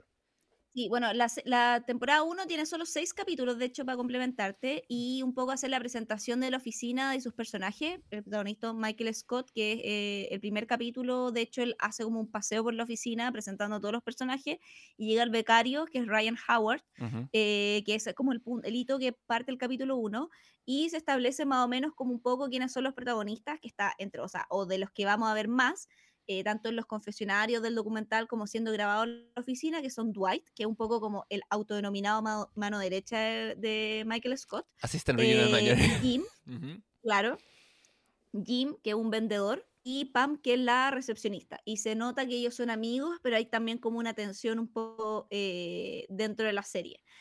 Creo que el problema de la primera temporada es que es muy apegada a la versión británica y no se libera de ella, entonces no logra hacer esa transposición de pasar del humor británico al gringo, que creo que el humor británico es mucho más como sesudo y el humor gringo es más como del acting de lo absurdo, ¿cachai? Ujú. Entonces, no el humor británico en general, el humor británico de Office, ¿cachai? Como, Voy a hacer el disclaimer, yo, no- yo no he visto, que- yo no he visto la Office eh, eh, eh, británica. Bueno, pero algunas claves del éxito antes de, de ver como hitos de las temporadas que nos gusten. Eh, yo creo que una, para mí, está también en el antihéroe cómico. Creo que la figura de Michael Scott es vital para el éxito de The Office. Ujú. Eh, primero, full funao, o sea, como que si lo miramos ahora, está Michael Scott recontra funao, maltrata a Toby, tiene comentarios sexistas, es gordofóbico, besa a la Homofóbico también. fuerza a homofóbico, besa la fuerza a Oscar para demostrar que Que no, no es homofóbico, homofóbico, pero mientras lo besa siente asco, ¿cachai? Una weá ya en una escena muy incómoda, eh, pero también al mismo tiempo no es, no es un zorrón, no es un cuico, sino que es patético, ¿cachai? Y al final del día es bondadoso y es bueno. Entonces es un Sí. antihéroe perfecto, ¿cachai? Como tiene, es una mala persona y es una buena persona al mismo tiempo. La, la bondad de su corazón en el sentido de ser una persona sola y que quiere ser querida ante todo y que es como un paria, porque es un weón que ha sido como. eh, ha, ha sufrido un poco el ostracismo de la sociedad a un nivel muy penca, un nivel muy bajo, porque el weón es un manager de una compañía, nomás, el weón cree que es como su éxito máximo. Eh, lo, lo vuelve en efecto, claro, lo pone justo, hace, lo pone justo en la intersección precisa para ser un, un bufón ideal. Oh my god! Oh, fire! Oh my goodness! What's the procedure? What do we do, people? The Phones are dead. Oh, how did that happen? It's out in the hall. No, we don't know that. The smoke could be coming through an air duct. Oh my god! Okay, it's happening. Everybody stay calm. What's the Everybody procedure, stay calm. everyone? What's the procedure? Stay calm! Wait, wait, wait, wait. Everybody just calm down! No, no, Michael, no! Touch the handle. If it's hot, there could be a fire in the hallway. Ese es, el- ese es un cold opening, ¿no?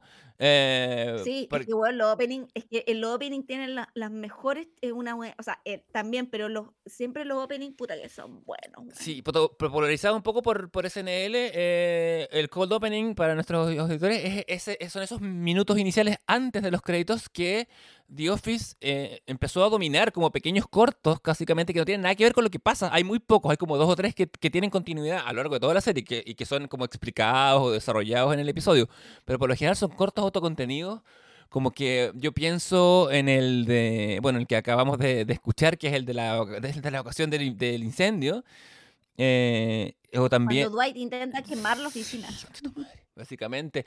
O, el, o también el de cuando llega Kevin con el chili. Que ha, con su Ay, bolsa dice, This is sí. my chili. Kevin Malone, que es el único de, los de los, de los eh, personajes de, la, de The Office que hace un poco, que hace un acting entre comillas más profundo. Cuando tú, lo cuando tú después escuchas una entrevista, es el único que imposta la voz para ser su personaje, porque no, no habla así, claramente. Eh, tiene otra voz que es como el que más le pone dentro de un, de un ¿cómo se llama?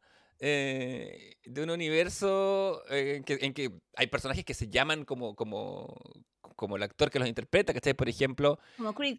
como- sí, claro, que es que Chris Bratton es eh, una institución, que es, bueno, es un guitar- guitarrista eh, como guitarrista pop, o entre pop rock psicodélico de los 70. Esas historias que él cuenta están medio basadas y algunas son Oh. reales, como a él le pasaron. Creed es tan chistoso, me acuerdo cuando en un capítulo Michael Scott le pone como, eh, compra marihuana para Mm. cuando Toby vuelve y compra como marihuana para incriminarlo con Dwight y llega la policía y ahí se arrepiente porque se a Y ¿cachai? se dice como, no, esto no está pas-". y como que Mike tiene, o sea, eh, Michael tiene esa weá de hacer algo y después arrepentirse, ¿cachai? Porque Sí. cacha que es malo.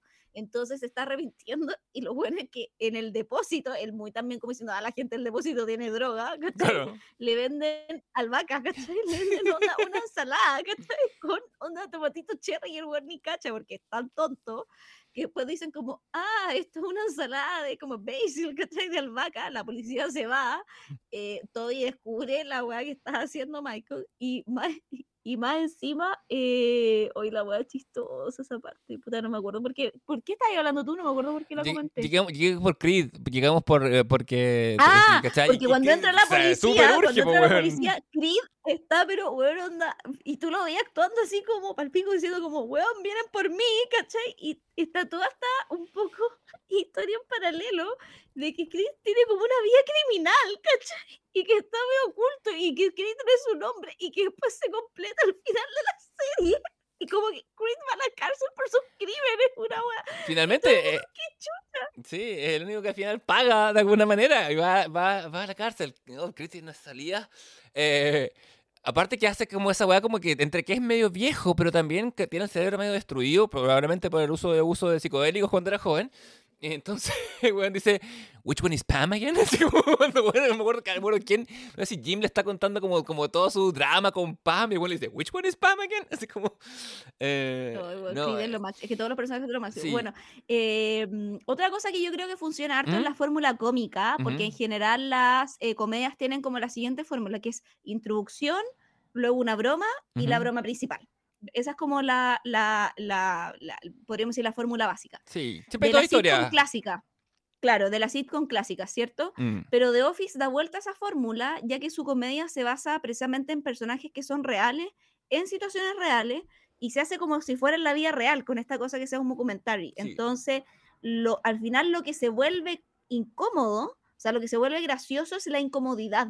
Entonces, eh, y eso es gracioso, como ver a los personajes incómodos, como es un cringe verosímil.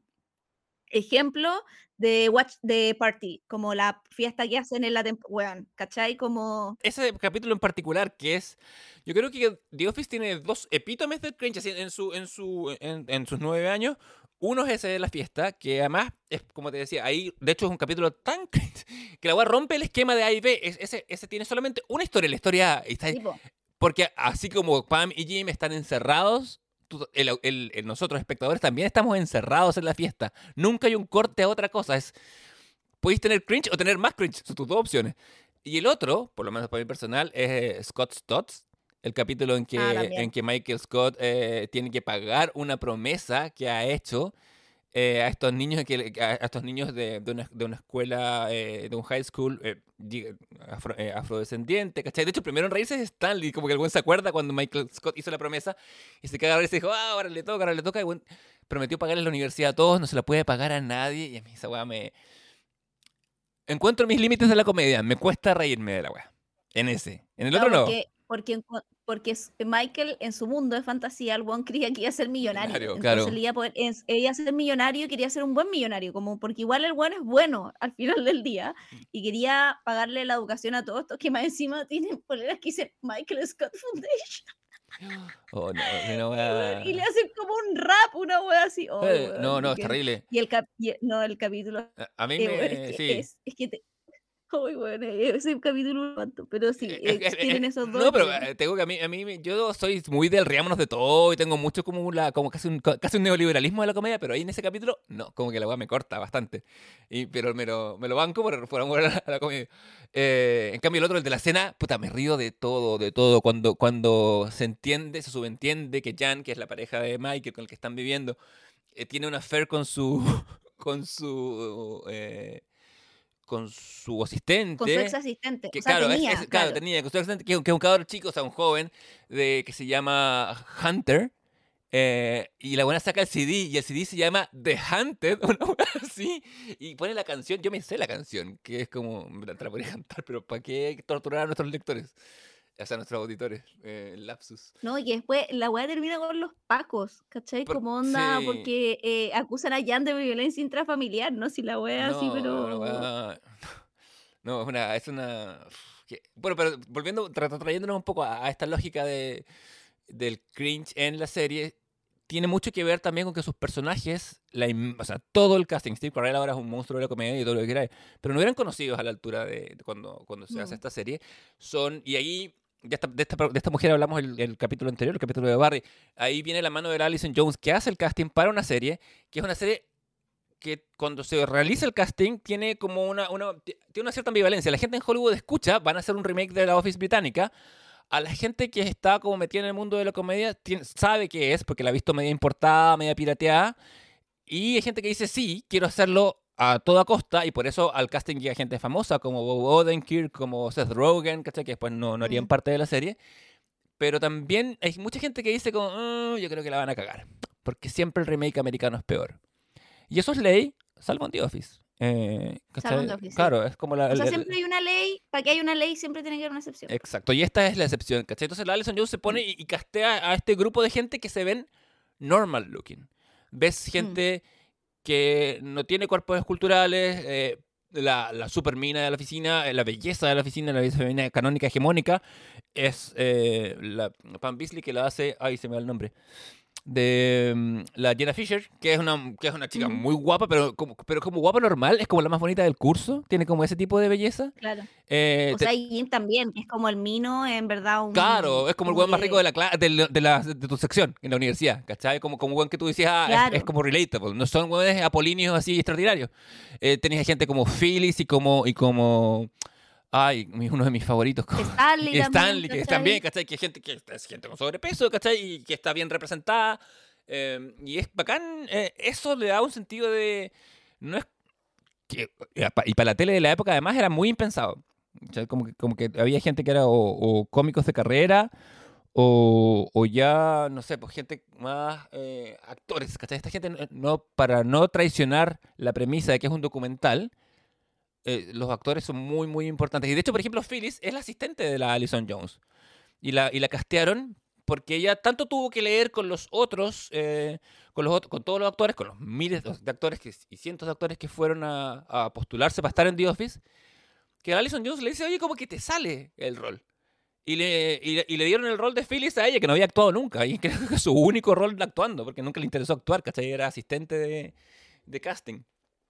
No, hace un par, una serie después en Netflix, yo la vi que ¿Ah, se llama The OA, ¿Ya? sí, que era, duró dos temporadas, que es como media ciencia ficción, como de multiverso, es súper entretenida, weón, ¿En serio? Mira. una- sí, son de Ah, esas sí, me lamentables series que, se- que Netflix canceló. Me acuerdo porque OA, OA, OA es el planeta de los linternas verdes. Por eso como que la, por eso como que la registré y se me, y se me, y no la, pero no la vi. Y por eso la cancelaron. Porque la gente no la vio. Pero sí, pues, pero bueno, y creo que otro hito también importante que la serie sea exitosa tiene que ver con el modo grabación, que es esto de la cámara única, que parodia haciendo también en parte la lógica de los reality shows de la época, que ya venían un poco, nosotros tenemos uno, los primeros, eh, podríamos decir, 2000 yo diría que la, la, el- la época de oro de los reality shows, tanto aquí en, bueno, en Chile se extendió un poquito más, pero la Porque época tarde de oro Chile de los reality shows llegó tarde, pero la época de oro de los reality shows en Estados Unidos entre el 2000 y el 2005, podríamos decir. O sea, como el inicio de los 2000 es el apogeo de los reality shows. Mm. Reality shows que son súper falsos y nos enteramos también que tenían un guion como de Hills y todos estos que precisamente llevan a la fama como a todos estos rostros eh, televisivos y, y- y- y la- la- el concepto de famoso de TV surge en Estados Unidos en esa época a partir de estos reality, las Kardashian precisamente, eh, o estos estilos de show, eh, que surgen eh, un poco como un experimento a finales de los 90 en MTV, con unas eh, ¿Con The Real primeras World? como un poco, claro, The Real World es como los primeros experimentos y que se instala el concepto de un programa de TV, como un reality show de televisión, durante los, las primeras, podríamos decir, de la primera década, desde el 2000 al 2010, y The Office agarra un poco también esta lógica y de la cámara única y la parodia, pero no solo la parodia, sino que también la serie es muy inteligente porque la ocupa también en términos diegéticos. Por ejemplo, en las últimas temporadas estamos viendo cómo se graba una conversación entre Jim y Dua, entre Jim y, no sé, eh, Daryl. Y Daryl le dice como en toda esta otra oficina y otro eh, negocio que tiene Jim en paralelo, que es mil veces mejor que el que tiene en Dunder Mifflin. Ujú. Eh, y le dice como, bueno, lo logramos, vamos a poder vender la empresa, vamos a poder tener sucursales a lo largo de todo Estados Unidos y poder viajar vendiéndole esta hueá a los deportistas, que es el proyecto que siempre quisimos, llegaron los inversionistas, vamos a poder hacerlo. Y eso significa salir de Scraton, viajar, ¿cachai? Irse a vivir a otro lado y Jim dice, no puedo porque Pam no quieres. Y Dwight le dice, pero weón, te vaya a quedar literal en esta pega de mierda, que es una pega de mierda, pudiendo tener una pega, uno, que es mucho mejor no solo por una cosa de Lucas, sino mejor también para ti porque te va a permitir crecer también como persona, conocer más gente, como es Como todo mejor. realizarte un poco más porque la figura de Jim, yo, yo estaba en esa posición. Sí, no. eh, y la figura, digo, como la figura de Jim es como el- el- la persona que está en un puesto eh, donde trabaja sin hacer mucho esfuerzo constantemente. Y bueno, y él parte su arco diciendo, "Ah, como que no veo mucho futuro acá, ¿cachai? Como que no tengo poco tiempo. Pero bueno, tiene como, está como infatuado con Pam, pero tiene como, él cree que la va a ser pasajera y se queda nueve años ahí. Mira, nueve años en la Claro. empresa. Y el Mm. tema es que cuando ellos tienen esta conversación, la cámara los graba a ellos, salen, ¿cachai? Pero no, después la cámara se fija y nos muestra que Pam está en el baño escuchando. Entonces, como que la cámara no, no tiene solamente un rol que parodie, sino que también tiene un rol narrativo, muy bien utilizado, ¿cachai? Para que los personajes se enteren de otras cosas y se va creando precisamente dramaturgia con esa agua. Entonces, hay un uso muy inteligente del recurso, ¿cachai? Totalmente, tanto como eh, hay momentos eh, en que, la cam- en que el- los protagonistas, los personajes son cómplices con, con la audiencia y con la cámara, como que miran, o sea, miran a la cámara, independiente de la mirada de Jim a la cámara, que es como clásica y parodiada y parodiable. eh, hay momentos que como la, como que la gente mira y dice como, ¿Did you get that? Así como, como, como cuando, cuando queda la cagada. Y sí, e- ese, ese formato es creo que lo agarró The Office y lo hizo suyo de tal manera que es muy difícil de replicar sin, sin que sea como la cita directa o incluso la parodia. Entonces, claro, eh, son, son partes de la... Tiene, tiene ese eje narratológico, como tú decís, tiene el tema de estos personajes que son... Michael Scott es como un lovable loser, como, ¿cachai? Es un- es un- o alguien que, que, que va alternando en, en- sus intenciones. Em, el tema de la... Creo que el tema de las becas es como el más... Es como el mejor ejemplo de un weón que cree que va... Mm. Se tiene tanta fe y es tan tonto en su... en- en- en su y tan iluso en su creencia, pero lo usa para el bien, pero el bien termina siendo mal.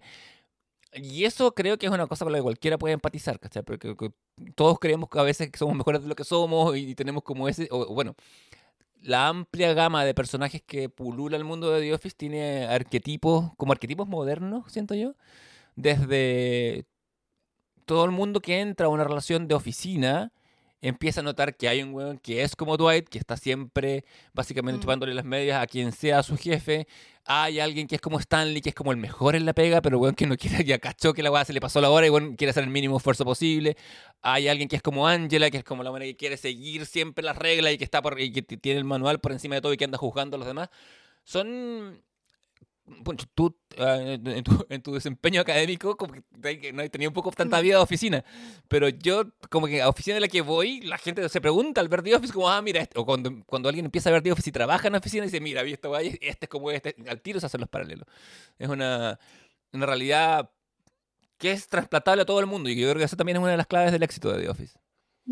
Claro, que estaría en este caso como en sus personajes entrañables, pero no solamente lo que tú decías de los personajes entrañables porque tienen como ciertos roles arquetípicos, sino que también creo como en la relación que se va evolucionando entre estos personajes entrañables, porque por ejemplo, Dwight Pam, Ujú. eh, al principio Dwight weón, trata pésimo a Pam y como que se odian eh, un poco, o sea, Pa- Pam muy como, puta, Dwight culiado, ¿cachai? Y Dwight encuentra que Pam es como insípida, sosa, y en las últimas temporadas, por ejemplo, cuando llega Clark y lo sientan como en el lugar donde está Jim, por Mm. ejemplo, cuando Jim está ahí trabajando, él dice como, ya, pero Jim deja toda esa weá por Pam, si Pam no es tan bacán, como diciendo, en, ver- en verdad dejó toda esa pega, weá, maravillosa que tenía por estar con una loca como Pam, que es como una loca, como tú decís, muy piola, muy normal, y Dwight le para al carro y le dice, oye, weón, Pam es bacán, ¿cachai? Sí. Como, onda, Pam, Pam is cool, le dice, ¿cachai? Así como, y después en las últimas temporadas, cuando también eh, Dwight empieza a ser como una weá media karateca, Pam como que lo mira y le para un dedo y le dice como conmigo no, y,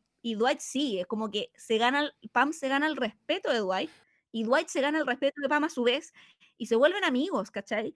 Y se vuelven amigos, y, y de hecho Dwight le dice, tú eres mi mejor amiga, ¿cachai? Onda, es muy bonita. Famosamente, antes hay un capítulo en que se pega en la cabeza Dwight y queda... queda- Ah, se y es trastorna. simpático con ella. Y se quieren mucho. Y, Bueno. y cuando, Pa- y cuando se- Pam sabe que Dwight se va, va a recomponerse, eh, como que lo abraza. Y le da como el último abrazo a su mejor amigo antes de, que, antes- de que el día termine. Que es un capítulo muy bonito y muy tierno y muy chistoso a la vez. Como esas cosas, esas cosas, lo tierno, lo bonito y lo chistoso, convergen en The Office en maneras que no son sacarinas, que no son tan arquetípicas. Eh, entonces... Inclusive mm, convergen antes de que sean amigos, porque cuando ella termina con Roy o está terminando con Roy y. Jim se le declara y Pam está en ese confuso, hay un minuto en que Pam se pone a llorar como en un pasillo del edificio, ¿cachai? Sí. Y, y Dwight viene subiendo por la escalera y la ve y le dice como, ¿fue Roy o quién fue? ¿cachai? Y sale como de que le va a ir a pegar a alguien, ¿cachai? Como Claro. porque alguien le hizo daño a Pam. Y, y ella le dice, no, no, no, no fue nada. Y Pam llora así brígido y Dwight no le dice nada porque no tiene competencias sociales ni la conoce tanto para decirle algo, pero se sienta al lado de ella y le da un pañuelo, ¿cachai? Y le dice como sea lo que sea que sea que está pasando, va a pasar.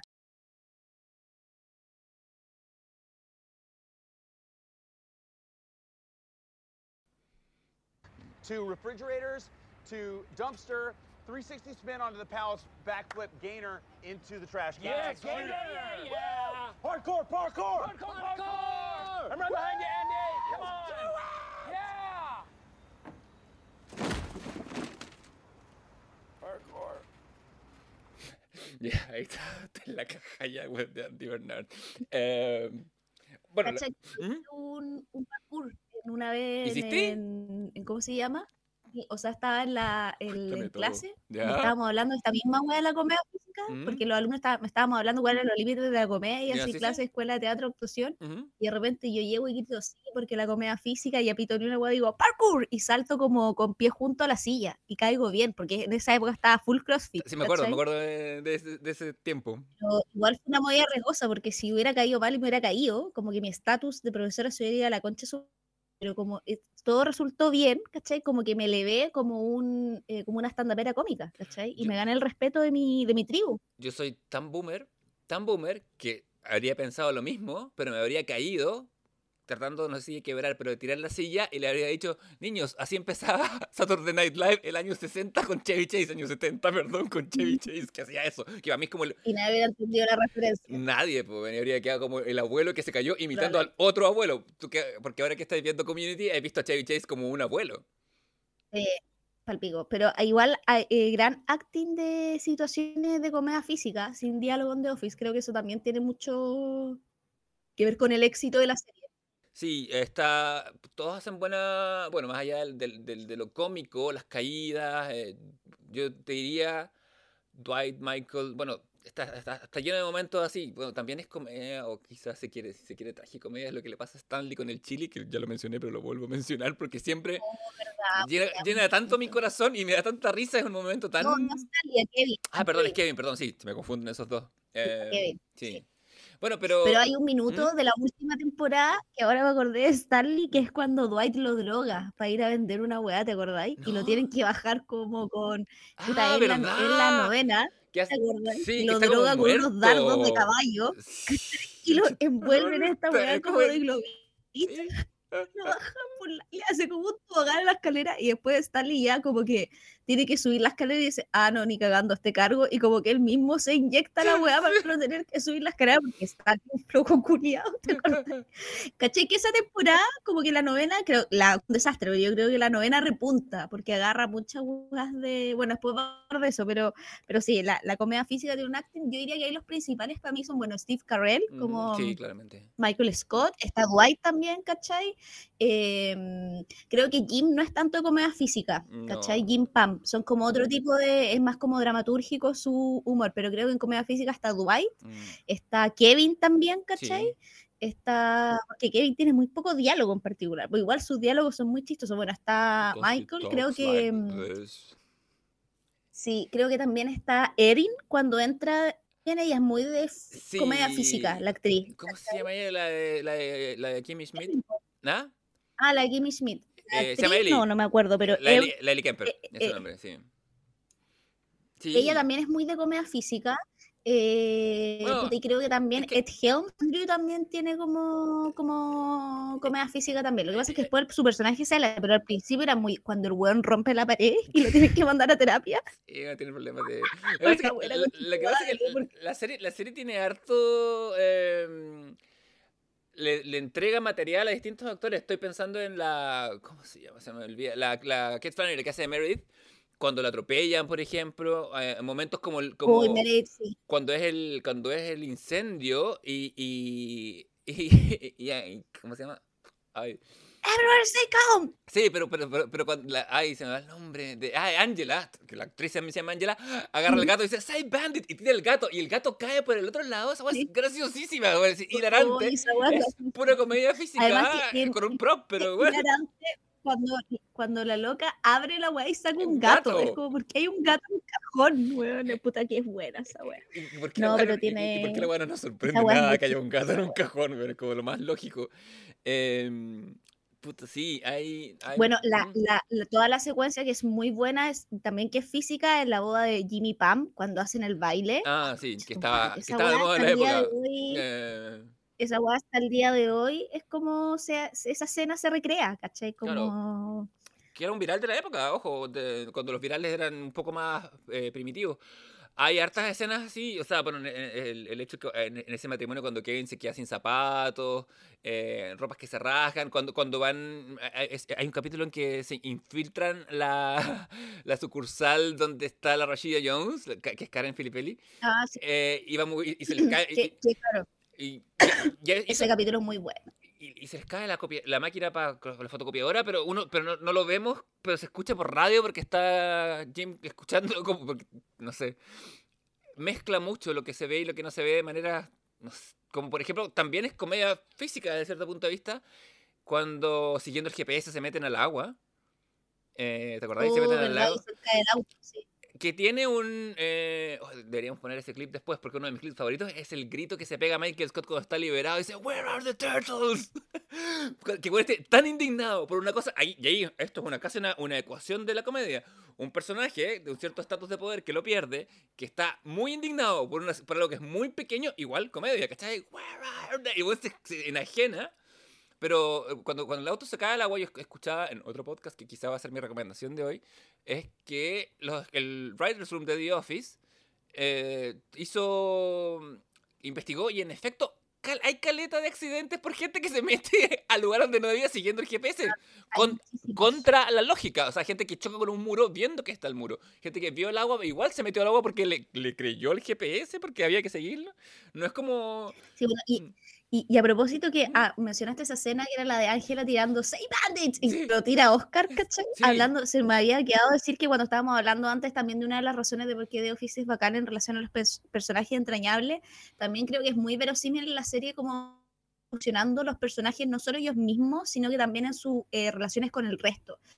Entonces creo que un ejemplo muy bacán es como Ángela y Oscar, porque Ángela al principio de la serie, cuando Oscar sale como del closet y dice que es gay, Ángela abiertamente homosexual, ¿cachai? De hecho, como- o sea, perdón, eh, eh, homofóbica, ¿cachai? De- Porque le dice de- como, detrás de la "Weón, no me homofobia, toques", ¿cachai? detrás de la homofobia se esconde veces, muchas veces una homosexualidad reprimida. Pero no- ¿cachai? Entonces como, eh, como que ella así como muy como, weón, no me toque, ¿cachai? Como casi que limpiando su, porque yo me acuerdo esa escena, es Mm, como sí, sí. limpiando su guas casi all is the form, y después termina no solo mejor, bueno, el weón se la caga con el marido, y todo como el bloque del senador, pero también termina él siendo el padrino y se hacen mejores amigos, ¿cachai? Como, y, y un tienen una momento. relación, eh, sí, pues, y tienen una relación de afecto de verdad, ¿cachai? Sí, pero él también termina siendo el padrino del hijo de ella, ¿cachai? Ella lo escoge como el, o sea, su vínculo llega a ser eh, tan como importante que ella lo escoge para que esté supuestamente o forme parte toda la vida su, de, de- o sea, que, que, que forme eh, o esté presente durante toda su vida, ¿cachai? Que es como el hecho real de decir, quiero que sea el padrino mi hijo, ¿cachai? Entonces, y Oscar muy preocupado la guagua, ¿cachai? Entonces, como que ahí vais viendo cómo van a, como relaciones avanzando, ¿cachai? Que es interesante, o la misma también hablábamos de Pam y Du- de Dwight, ¿cachai? Que Dwight trata como el pico a Pam y después Pam dice como Pam es cool, Pam is my friend, Ujú. ¿cachai? Así como... Entonces es interesante cómo esas weas van avanzando, inclusive... Creo que la última temporada me gusta Caleta porque establece como esa camaradería entre Jim y Dwight también, que es bacán, como que de son enemigos, pero al final son esos enemigos que son amigos, ¿cachai? Como cuando Jim dice como ya, Mm. Vamos a hacer todo el concurso para ver quién es mi ayudante. Y su ayudante termina siendo Dwight, que es el je- Jim es el ayudante de Dwight, pero Claro. su- eh, Dwight es el ayudante de Jim porque nadie va a poder hacer mejor el trabajo que él, ¿cachai? Entonces, eh, pero también Jim lo agarra para el huevo y todo, pero cuando Dwight Jim te necesito, Jim dice no, voy a mandar ayudante", como que es Dwight, ¿cachai? Y Dwight le dice, no, weón, en serio, Jim se para y se va, y es como cuando le dice que le tiene que pedir matrimonio a Angela, ¿cachai? Claro. Dime el consejo final y dice como, weón, tenéis que hacer esto. Entonces también es interesante eh, y es muy bonita esa weón la serie, ¿cachai? Muy, muy bonita. Es que ahí pasa, eh, el- está el- el- la idea de que si tú pasas nueve años de tu vida con, en- con alguien viéndolo todos los días, viendo la mayor parte de la semana, eh, inevitablemente eh, vaya, vaya a desarrollar eh, eh, un vínculo que se parece más al de la familia, que es la tolerancia del otro. Ni siquiera el afecto primero, pues, sino como la tolerancia. Si, si, si has sido mi enemigo durante nueve años, te voy a echar de menos cuando no esté. Y Mm. yo creo que además The Office se beneficia un poco de, del momento histórico en el que existe, en el que, en el que vive, porque hoy no podría ser comedia así, tener un personaje abiertamente homofóbico, sin, y que sea Claro. homofóbico por siete temporadas o seis de las nueve, son seis años. Y si Angela no, no su, su personaje perfectamente podría no haber crecido en ese sentido, y igual habría sido verosímil. ¿Cachai? Podría no haberlo, Sí. no haberlo tolerado nunca, porque hay gente que no tolera nunca la diversidad ni el otro. Pero. Pero en general, ¿Mm? claro, es que yo creo que también ahí te muestra estos personajes entrañables porque como que la serie escoge también como súper eh, equilibrada, como qué personajes van a ser unos como concha su madre, ¿cachai? Como ponte tú y ahí creo que está, no sé, Kelly Kapoor y el Novak, ¿cachai? Que hace como a los buenos que nunca cambian, onda, como que Claro, literal el bueno anda una guagua. Hasta, hasta el último al final, Mm. como, ¿cachai? como igual muy chistosa. Eh, eh, la salida de ellos también es súper ver como el final, como Sí. cuando él dice como eh, I am the master of the relationship, finally, ¿cachai? Así como, y que, y que, la, y que esta loca inglesa, ¿cachai? Se termina ella quedando con la guagua, que es una guagua que nos habían puesto en las temporadas anteriores, y como es muy bonito también ese cierre, porque en el fondo como, como que le dan un cierre al personaje de ella también, que era como que era uno de los momentos también bonitos, porque ella se odia con Andy, son como los némesis, pero Andy igual le hace la carta de recomendación para que pueda adoptar una guagua, ¿cachai? Como que The Office al final tiene esa guagua de que ningún personaje es como, o sea, nos muestra algunos personajes medio chucha su madre, como no sé, ponte tú... eh, eh, la, la primera polola de Michael, ¿cómo se llama? Eh, Jan, ¿cachai? Jan Sí. igual era una culiada, así Sí, como... totalmente. Eh, es que yo- o sea, es que todos tienen defectos. Ninguno, ninguno se las lleva Sí. pelada, ni siquiera, o sea, incluso Jim, eh, que es como el golden boy de la weá. Jimmy y Pam son como, como, tienen como esa aura de que no hacen el mal. como de. Golden Retriever. Sí, totalmente. Son, son absolutamente figuras así. Pero, Pero igual, Pam, puta, en la última temporada tú querés cachetearlo un poco igual, bueno, a mí me pasa también como Ah, yo con siento- todo el rollo de Jim, el- como ah, yo soy más team, team Jim, weón. ¿Tú eres más Team Pam en la última? No, no soy team espectador, siento que siento que ahí le, le tirita la mano al- a, a los guionistas, weón. como que los güeyes que empezaron un arco y no lo supieron terminar. Toda esa weá con, la, con el camarógrafo, ¿cachai? Sí, E- Eso como que iba por un lado y, y alguien, alguien cuando ya había capítulos firmados, le había dicho, no, esto no, no, no, va, no, no vamos a hacer esto, ¿cachai? Como que ahí, es- eso me pasa, que siento que... eh, como que me, me- por eso me cuesta la- un poco la novena temporada, por, es- o ese eje se vuelve poco interesante, no así todo lo que pasa alrededor, o sea, lo que, como lo que pasa con... Sí. eh, el actor es, Dar- el personaje es Clark? Daryl, con Daryl, ah, Daryl sí, que, ah, con la personaje y Clark este también, que este personaje que entra como de los jóvenes nuevos, bueno, en la no- última temporada le dan caleta también porque el weón es muy buen partner cómico, sobre Sí. todo de Dwight, hay cachado que Dwight lo toma como su pupilo y lo mandan a hacer misiones, ponte tú él está en la que pasa como cuando drogan a, a ¿cómo se llama? Stal y como cuando el weón va a vender como una weá como con, con padre e hijo y empiezan a hacer como mi padre, no sé qué, pues empiezan a tratar pésimo, como que ese pendejo cacharon haciendo la weá y dijeron como, ah, este weón es chisto, ¿cachai? Entonces como que le dan manas porque entra él mm, y entra Tom, que va a ser como el pololo de Erin, y buena onda Tom, pero el pendejo bueno es más fome que la chucha, entonces como que existe solo como pololo de Erin, pero a Clark le dan harto más en la última temporada, ¿cachai? Sí, de hecho, claro, y él entra con el otro cabro que es como el que, que es como va a ser como el nuevo Jim, que es Pete el personaje. Sí, A quien, a quien- Peter, sí, Pete, que- a quien después veríamos en, en White Lotus, po. exactamente. Que acá está como el hecho feto, por supuesto. Madre. Sí, pues. Acá está hecho un fetiche, Sí, pero... a- a- acá todavía le queda humildad, pero después. eh, pero. Sí, pero pero, se- pero, yo- pero también, ah, bueno, hablando que después lo veríamos en, Black Lo- en, en- en White Lotus, Mm. tiene que ver también un poco con la herencia cómica de la serie, que todos siguieron haciendo weas muy bacanas. O sea, pienso en el, el- en el Novak que hacía a Ryan, mm, terminó haciendo Bastardo sin Gloria con eh, Tarantino, que yo ese punto alto.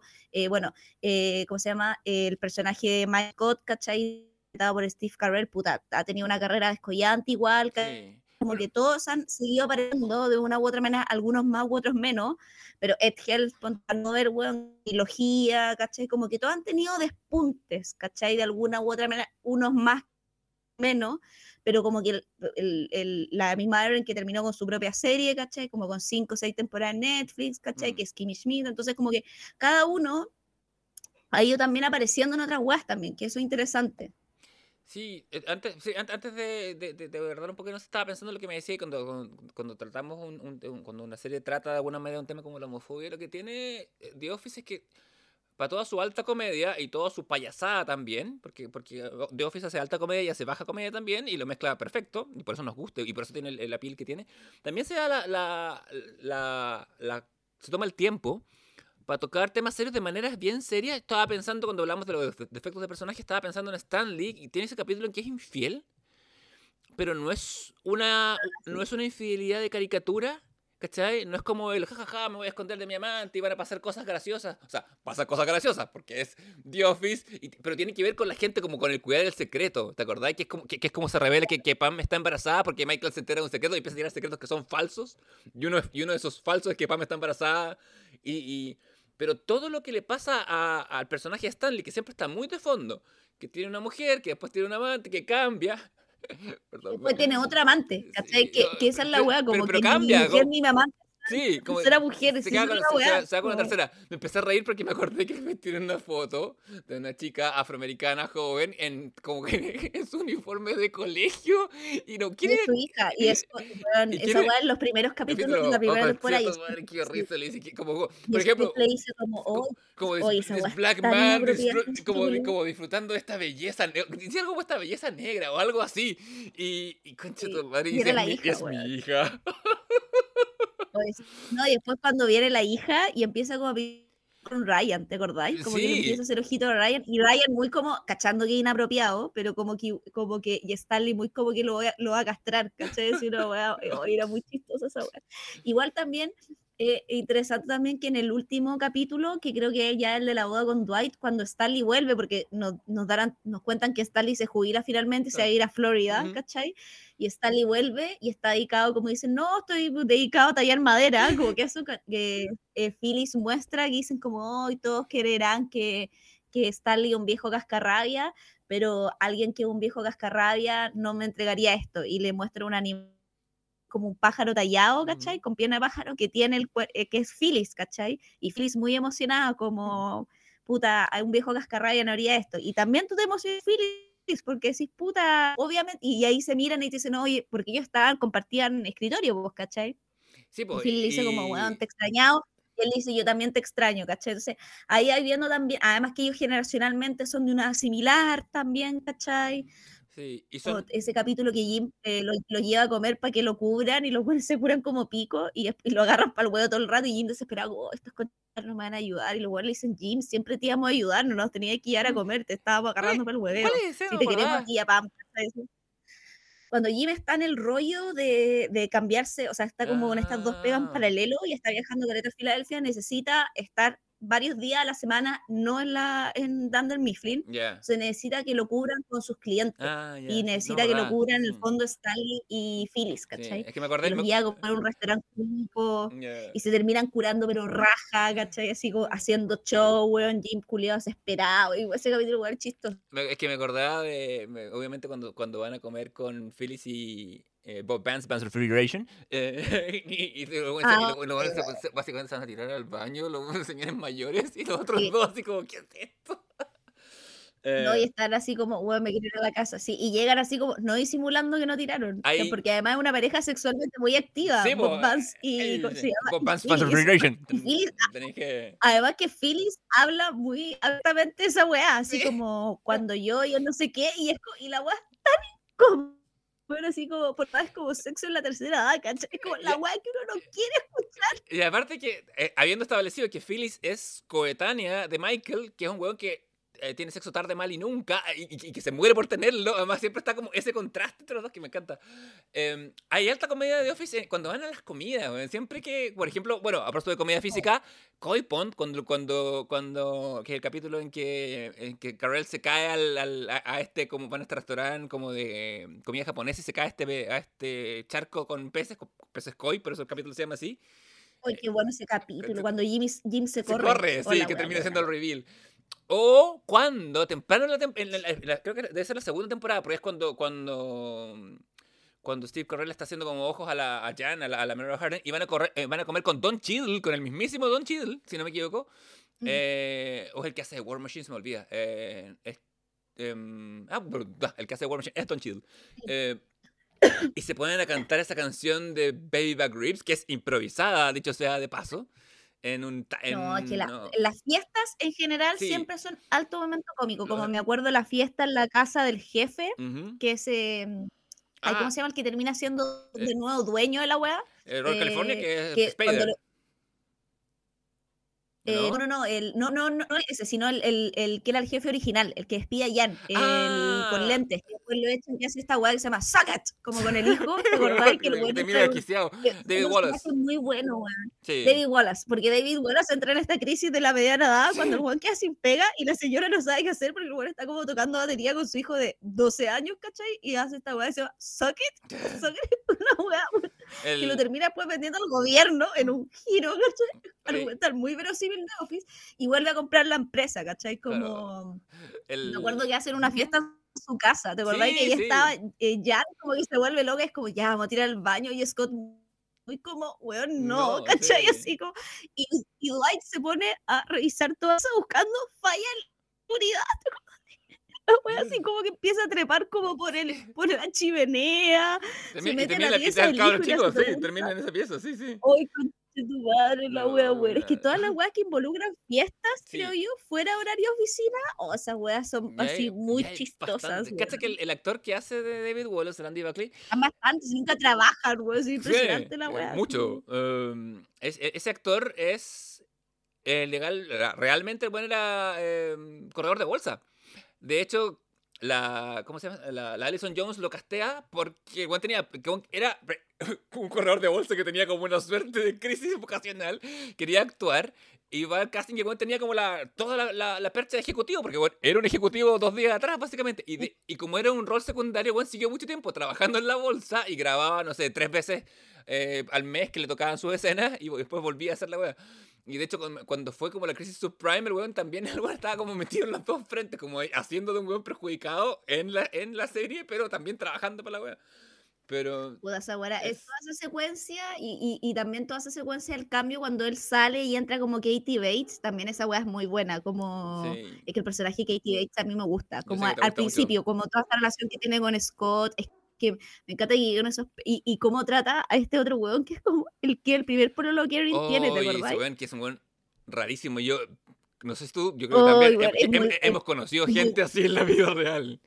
Sí, Así, mucho. Pero ese personaje es muy bueno, ¿cachai? Como, y, puta, ¿cómo se llama ese personaje? El, que es como un poco el que hace el puente entre Dunder Mifflin y la, mm, y la, y Sí, como un- est- esta bolsa, un- eh, eh, Gabe, Gabe.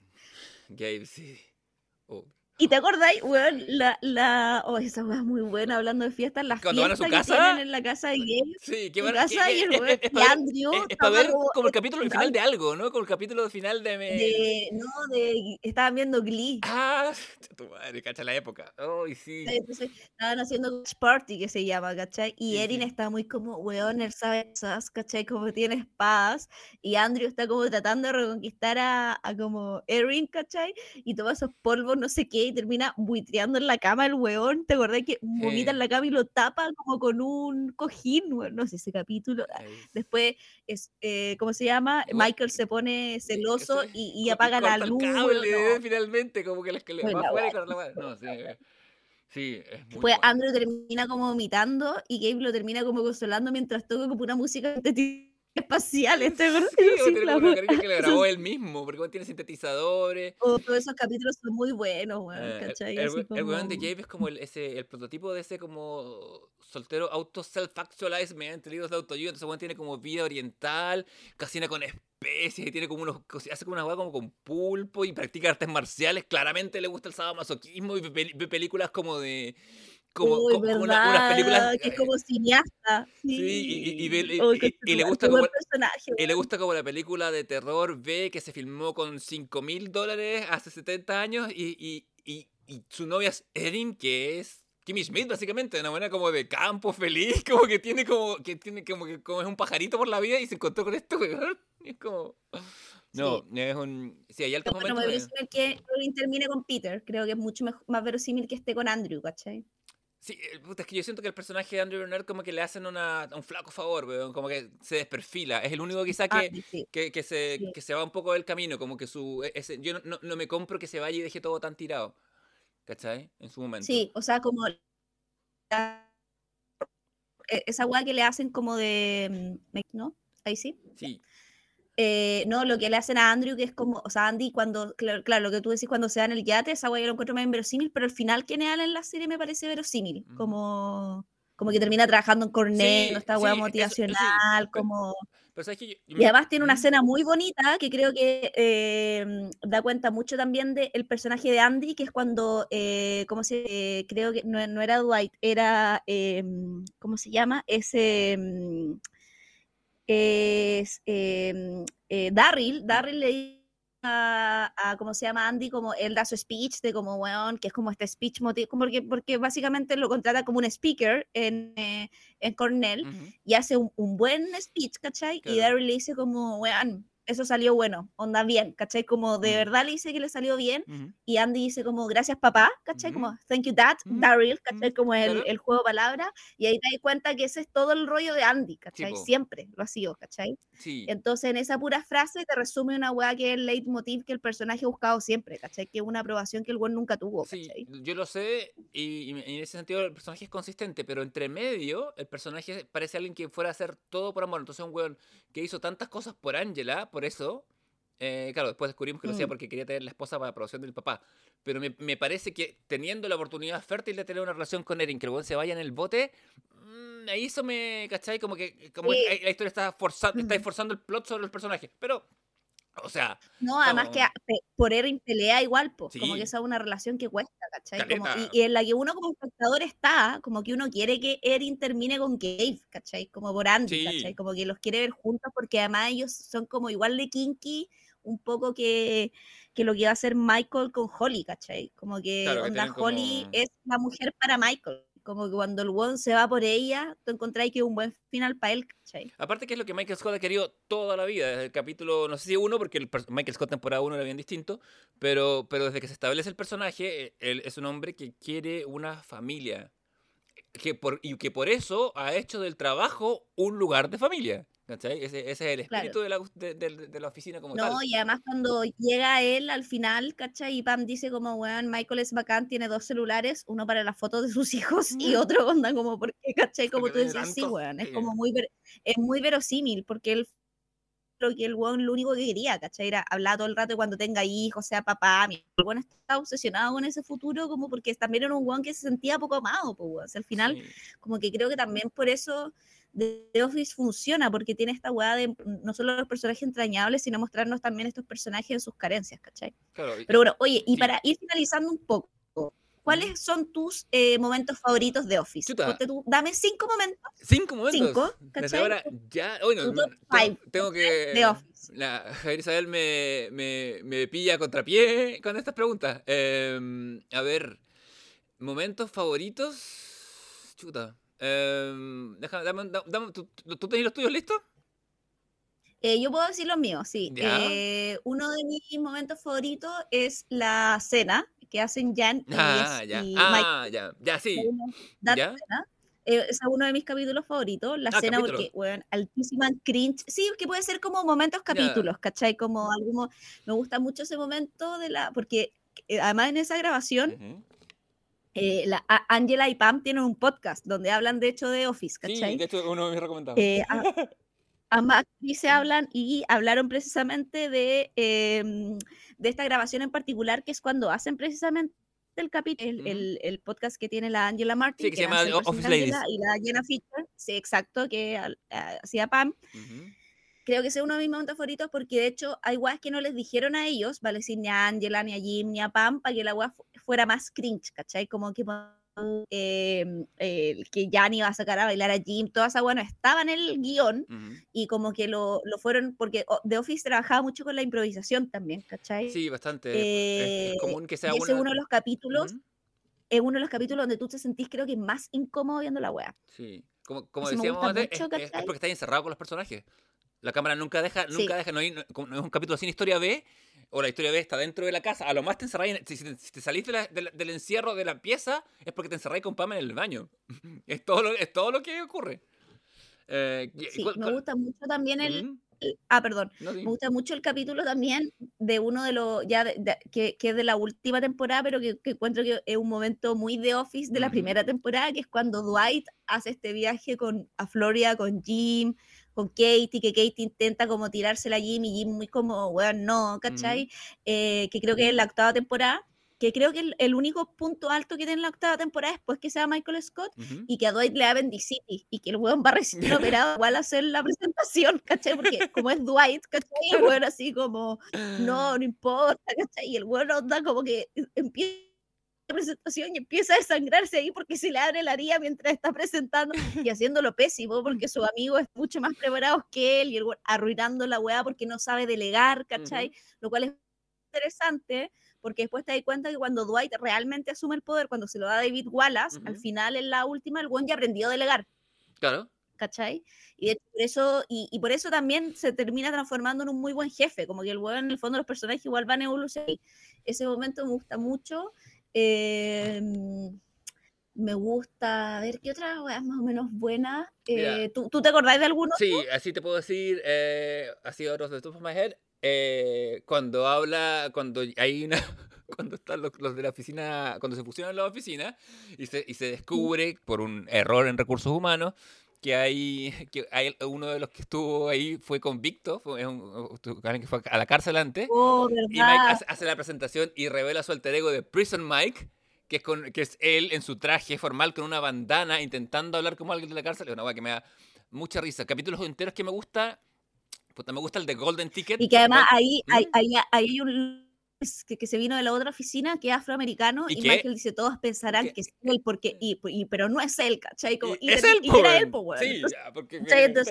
Mm. Esa wea es muy chistosa porque Michael muy como, no somos racistas y la wea, Claro. y después el weón se tiene que hacer cargo que sí, pues ese era el weón que había estado preso, que el weón que se termina yendo, de. Sí, pues, bueno, todos- de, de- de la oficina se, termina- se van todos menos Andy y, Y Karen. y Karen, que después termina siendo ascendida y se, va, y se vuelve jefe de su propia rama.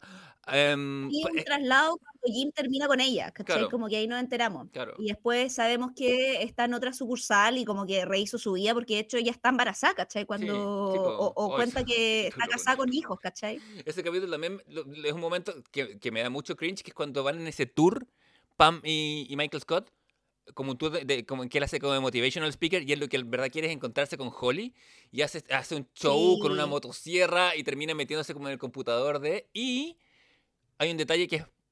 eh, normalmente yo lo encontraría una pifia, pero en este caso me parece que es muy bonito dramáticamente, que es que Pam ve la carta que, que Holly le escribió a Michael y que no le mandó, la ve en su disco duro, y no le revela ni a él, ni al espectador, ni nunca si decía algo bueno o algo malo, que es lo que Michael quiere saber.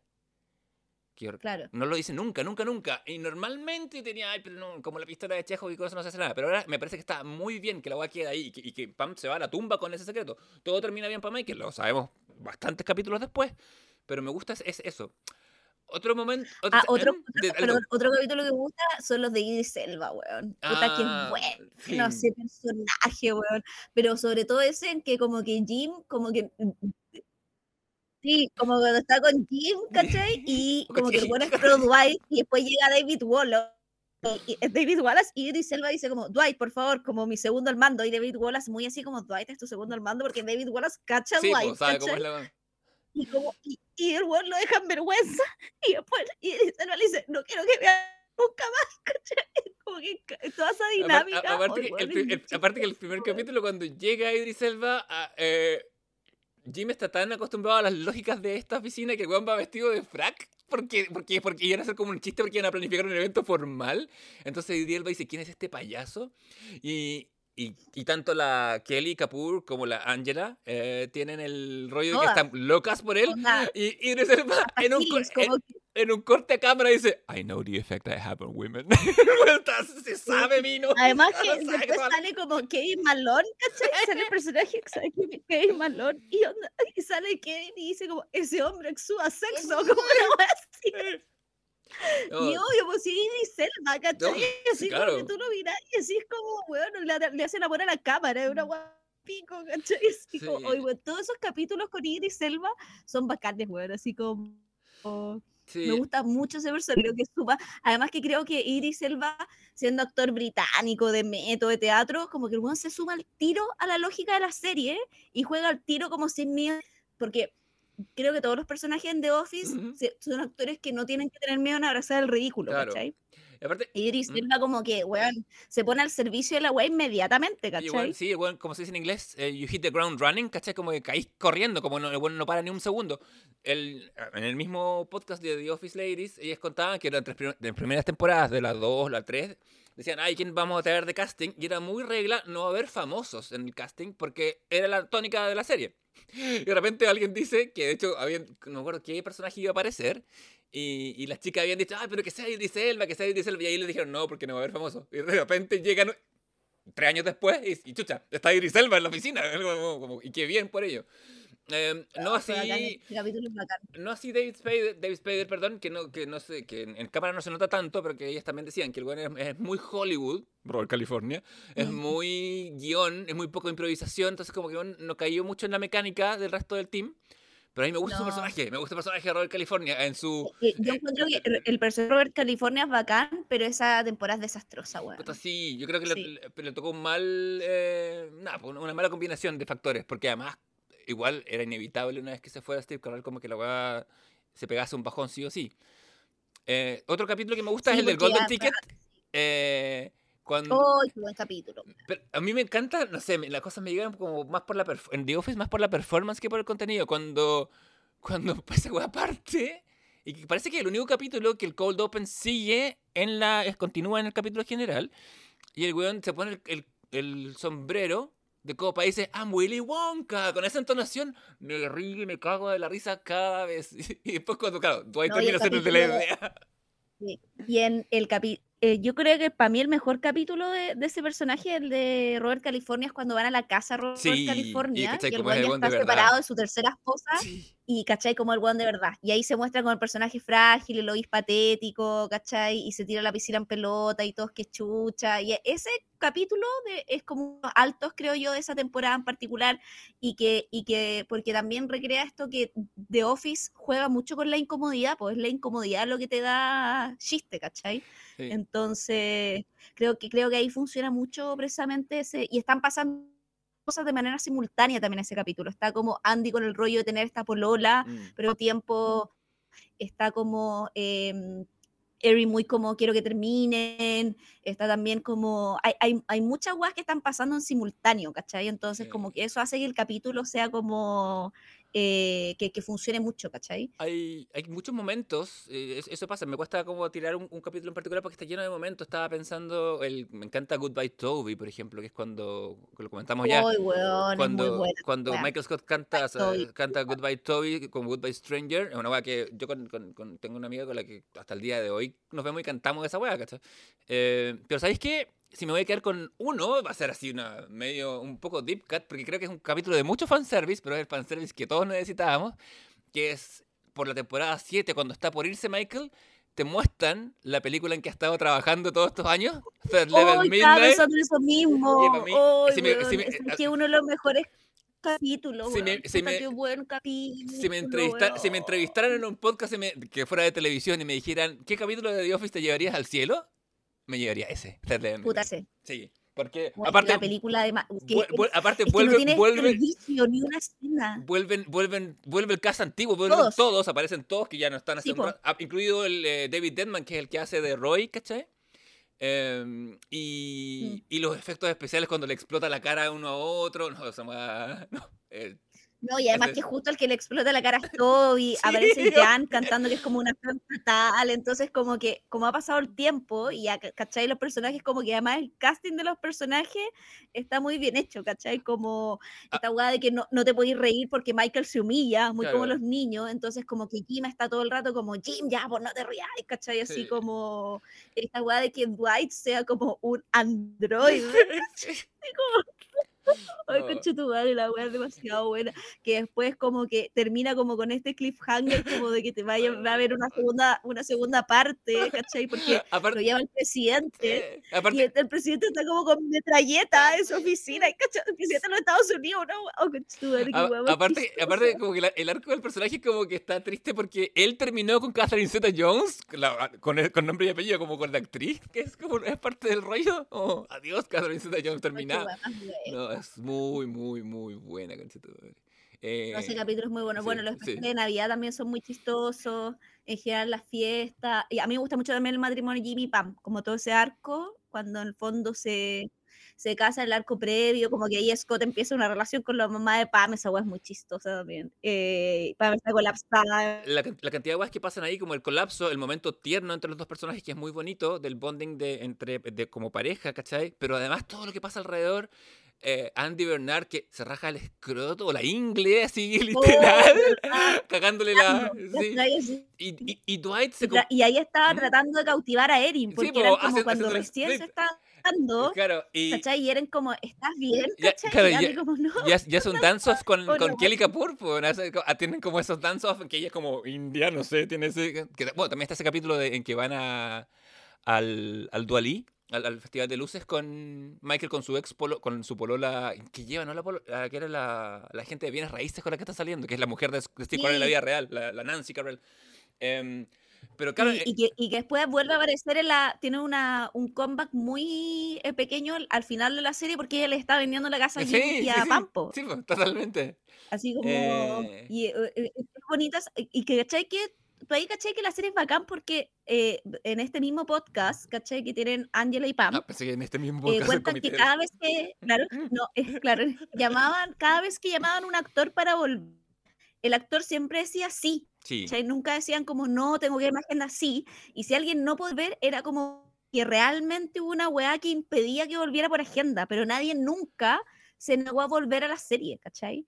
Como decir como no, quiero volver a hacer un capítulo, una escena de dos minutos. Todo el mundo decía que quería volver a grabar, ¿cachai? Es que Todos. ahí- Nunca tuvimos. Ay, ¿cómo se llama? Además el ambiente en el set era muy bueno, muy de camaradería, porque son todos cabros que venían, entraron a The Office sin saber que iban a ser famosos y como, como en las últimas o, o- o viniendo de, de, no sé, Angela durante la primera temporada trabajaba como acomodadora en un teatro, en un cine, ¿cachai? Como haciendo clases de impro y iba a The Office y, y Angela no fue a Series Regular, no, que como que saliera, que estuviera su participación asegurada, al igual que Oscar, que toda la, como la segunda línea actoral, eh, hasta el, el- hasta la mitad de la segunda, tirando tercera temporada. The Office ahora es el hit que es, pero estuvo a punto de ser cancelada al comienzo, las primeras tres temporadas. eh, Ellos decían, siempre iban, ah, esta es la última, ahora sí, esta es la última. Como que promediando la tercera temporada, como tres, te- temporada tres y medio, como que ya dicen, ya, esta va a durar, es, podemos comprarnos casas, o podemos, ¿cachai? Podemos firmar hipoteca, porque este- vamos a recibir un sueldo todos los meses. Y, y decía que, y le pasa caleta de gente que, y en ese podcast llevan de repente a, no sé, actrices o actores que tuvieron un papel muy pequeño o que después tuvieron partes en otras series. Y bueno, siempre dicen, la gente siempre me reconoce por The Office. No sé, la chica que, viste que a propósito del matrimonio de Pam y Jim, Dwight se vuelve, Dwight, que lo hemos visto toda la serie como un inepto socialmente, se vuelve una máquina de seducción y, y- y se mete con, Sí. con, con- con la amiga Y más se mete con la mejor amiga de la, Pam. la amiga más guapa, con la chica más guapa de toda la fiesta, te Sí. voy a decir. La buena queda loca por él. Igual, igual Dwight siempre una máquina de seducción, porque Sí, te acordás que el loco también, no, y también como con el personaje de, mm, ay, que está la, mm, ¿quién? la, mm, eh, con Nelly, ¿te También. acordás cuando Nelly está como en un rol Sí. ejecutivo y Dwight está muy como yo la voy a seducir con, versus este otro weón que era el funado, que era como el amigo de Michael Scott, que, Ay, sí. que era el- este vendedor como, puta, ¿cómo se llama este actor? Hay que un actor. El, eh, el Todd, Todd, sí, ¿te acordáis sí, Todd? Que lo hace el David Kush- Kushner. Sí. ¿cachai? Como que, y los dos peleando por Nelly, y Dwight le gana, ¿cachai? Como, onda, y, y entra a la carrera de seducción mucho después, como una novia que tiene al final Dwight también, que termina con ella cuando se da cuenta que ama a Ángela, hermosa, ¿cachai? Como que dice como, ¿a cuál campesina bella me voy a agarrar, ¿cachai? Como, y eran todas así de catálogo, ¿cachai? Sí, sí, Como, sí, siempre- es siempre muy interesante esa constante. wea que Dwight es un ¿cachai? Como que es un inepto socialmente, eh, pero tiene esa wea también como, y es verosímil también que Dwight y Angela terminen juntos. ¿cachai? siempre, sí, Como- siempre y- fueron. Y, Y sí. algunos, y allá hablando del final, me parece también que el final es verosímil para todos los personajes, ¿cachai? No hay personaje que nos, ah, de hecho, inclusive como que echen, ponte tú, a Toby y a Kevin, ¿cachai? Como que Dwight Claro. lo despida porque básicamente, ah, como que, y que Kevin después sea dueño un y está como peleado, pero sí. hacen las paces. Y Dwight le dice como, weón, no te eché por ti, te eché porque un- no sabéis sumar, ¿cachai? Trabajáis en contabilidad, ¿cachai? Así como el pico tu pega. Y como que Kevin le dice, ah, ya, es porque soy mediocre, no es porque te caiga mal, ¿cierto? Tú me caes muy bien, ¿cachai? Como que el- ahí tú, ¿cachai? Que claro, Kevin sentía que lo habían echado porque no lo querían y no era por eso, ¿cachai? claro. Era porque en verdad el weón hacía como el pico su trabajo, ¿cachai? Y Dwight como que en ese sentido, y también ahí veis que se diferencia a Michael, que Dwight quiere que la weá vaya bien, a Michael le importa un pico, ¿cachai? Claro, un es poco que como está ahí, o sea, Michael quería que lo quisieran a él, ¿cachai? Quería ser el centro de... claro. Dwight quiere que la empresa le vaya bien, ¿cachai? Claro, esa empresa tenía tres contadores que uno a lo más era para dos, ¿cachai? Y, y uno en efecto no sabía sumar y era contador, ¿cachai? No era, no es que fuera recepción, Claro. Era contador. Entonces, sí. Claro, eh, y, y mm, Oscar que vaya eh, a ser senador o diputado como distrital, ¿cachai? Como eh, siendo abiertamente gay, ¿cachai? Como, no sé, el eh, Phyllis también, bueno, hay algunos que terminan más como en la misma, ¿cierto? Phyllis sigue trabajando ahí con Bob Vance, ¿cachai? Claro. Stanley que se jubila, Kelly Kapoor y, y como se llama, y Ryan que vuelven así solamente para cerrar su arco en un minuto, ¿cachai? Que es muy verosímil también. Nelly, que gracias a, Ra- a Ryan, que un irresponsable culiado, termina con su hijo, ¿cachai? Que siempre como eh, Andy también, ¿cachai? Como que tienen como finales verosímiles, ¿cachai? Pam con Jim también. eh, y bueno, el retorno de Michael Scott es hermoso, weón. Sí. Es- tiene dos escenas que son hermosas, weón. Así como, yo, ¿cachai? Que lloro cuando veo esa weá, como que me emociono, me embargo una emoción real, es palpico. Tiene dos líneas y como se dice en comedia, he kills them, así como la hace toda. Tiene dos líneas. Dice, that's what she said. Y dice, it's like all my, uh, it's, it's every parent's dream. It's like all, all my, it's like all my children grew up and married each other. It's, it's a parent's dream. Weón, dos líneas y las dos las, bueno, las- esa y esa- esa perfecto.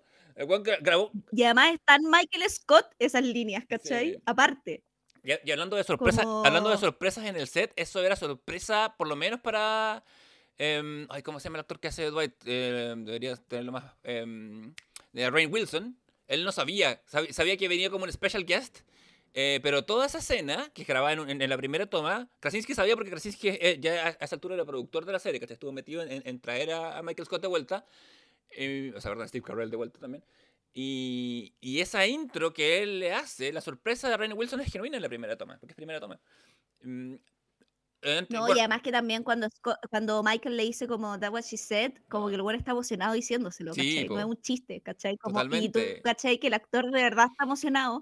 Y lo bonito de traerlo de vuelta, que el güey no capitaliza la escena ni el capítulo, sino que Mm. tiene solamente esas dos, de verdad es un special guest, ¿cachai? Porque sí, es Mike Scott, es mucha la tentación de que el güey se robe el thunder del capítulo. sí, de- Y, y no, po. y eso, No, para nada, ¿cachai? Es Mm. muy Y esa es, es también muy bacán porque te das cuenta que la serie ya no es de él, po, porque él se fue. y, Y está bien, ¿cachai? y sabes que eso, eso es la, habla también de, la, de algo que es sabido en- en- en Hollywood, de la generosidad de Steve Carell como ser humano. Sí, El buen es bacán. la, Steve un- Carell, la única, eh, como, como, un poco como Pedro Pascal, los buenos que, los buenos que son famosos se vuelven famosos viejos o 40 plus, ¿cachai? Mm. De hecho, Steve Carell a los 40 y tanto hace eh, el, el, el 40 Year Old Virgin, que es lo que lo lanza a la fama y es lo que salva la serie. Como Office no le fue bien en la Sí. primera temporada tu- y tuvo esos pocos capítulos, en ese verano Steve Carell se vuelve mega hit con el, Virgen de 40 años y, por eso la, NBC, la CBS, la NBC le, les renueva la temporada 2. Ahora, eh, el bueno quería volver a la serie no porque no quisiera volver a Office, pero sino porque decía, Michael Scott ya se fue, ya cerró su ciclo, ¿para qué voy a ir? No, no quiero, y, además él decía, decía, lo mismo que tú acabas de decir, el final, el final de la serie le pertenece a ustedes que estuvieron trabajando nueve años, yo estuve siete años nomás, y ya me fui, ya tuve mi final, tuve mi momento de cierre. Pero lo convencieron y, y decidió aparecer un, un rol pequeño, pero no por mezquino, sino al contrario, por generoso. Em, bueno, estamos medio cerrando. Sí, vamos estamos a- medio cerrando. Gran final de, de Office. A mí me gustó el final. a mí me gusta, me parece que uno un final es uno de los finales buenos. Em, antes de cerrar, Y sea preso en Sí. esa wea. quiero hacer una mención muy pequeña de alguien que no hemos hablado, que es de Mike Shure, escritor de la serie y conocido en cámara como Ah, sí. Mouse, el hermano de, de Dwight, que eh, eh, eh, no solo estuvo muy metido en la creación y en los guiones, después se va a crear Parks and Recreation, se va con, em, el, no me acuerdo, el showrunner inicial de The Office, eh, y después crea The Good Place y tiene un libro, que también podría ser un recomendado en algún momento, en que weón tuvo que leer tanto de filosofía moral para escribir The Good Place, que bueno escribió un libro pues como compilando, como haciendo de divulgación de, de filosofía moral, que es muy bueno, se llama How to Be Perfect. Y él contaba que más encima lo obliga, la barba de Mouse es natural, y eso era como un chiste de los otros escritores o de los productores que le decían, bueno, no, no te podéis poner una barba falsa, no te pongas una barba falsa, y era para puro huevearlo, para que el se tuviera que dejar crecer esa barba. Pero, es muy bueno ese personaje. Es la No, raja, cuando sale y ¿sabes corriendo, cuando ¿Sabes está con- otro capítulo, ¿no? ¿sabes qué otro capítulo es muy bueno que me acordé? Cuando Cuando la- Dwight tiene que como contratar a alguien, ¿no? Cuando tiene que Ah. contratar a alguien y llegan todos los de Dwight que son igual de raros que. Dwight y llega su primo, Moses, y como que no puede contratar a uno sin que los otros se sientan. Ujú. Y después tus amigos van como a pinball y le dicen, qué bueno que tú no viniste, y le están haciendo así, ¿cachai? Porque el bueno no puede contratar a nadie porque se dan cuenta que todos son para el cargo, ¿cachai? Y así como, ay, bueno, ese capítulo es muy chistoso, güey. Y estaba su niñera, ¿te acordáis? Con la cual tuvo una relación y era como, ella dice, oh, era un, era un niño que muy es- apasionado. es- la- que lleva a la, a la, a la dinner party, pues, weón. ¿Te acordáis? Sí, pues es la que porque lleva, le- sí, cuando le porque era la, la, la que lo crió. Porque le dijo... Para sacarle celo a Ángela la lleva, ¿te acuerdas? Sí, y porque, y porque Michael le dijo, no, es solo para pareja. Entonces dijo, voy, vengo voy con una pareja. Va con la niñera, que era una señora mayor por queda 40 como, años. ¿quién es? No, Sí, sí, Oh. que era su niñera, Sí, pues si era la oh. mujer ¿cachai? Ah. Ay, weón, Dwight culiado tan chancho, weón. Pero, puta, en Sí. serio, weón. Es una safe blanket, weón. Como que yo creo que Totalmente. yo la volví a ver en pandemia y ahora hace poco. Yo creo que la he visto fácil tres veces, ¿cachai? Visto completa. tres- creo que la primera vez no, no, no terminé, abandoné poco después que se fuera Michael Scott. En pandemia la vi dos veces seguidas, así la vi como modo quiero ver The Office y después como tuve un trabajo de traducción muy largo estaba de fondo, pero me hacía reír, así Feliz. Oye, y a propósito de finales perfectos y todo, un, un pequeño clip cierre de, de final. I wish there was a way to know you're in the good old days before you've actually left them.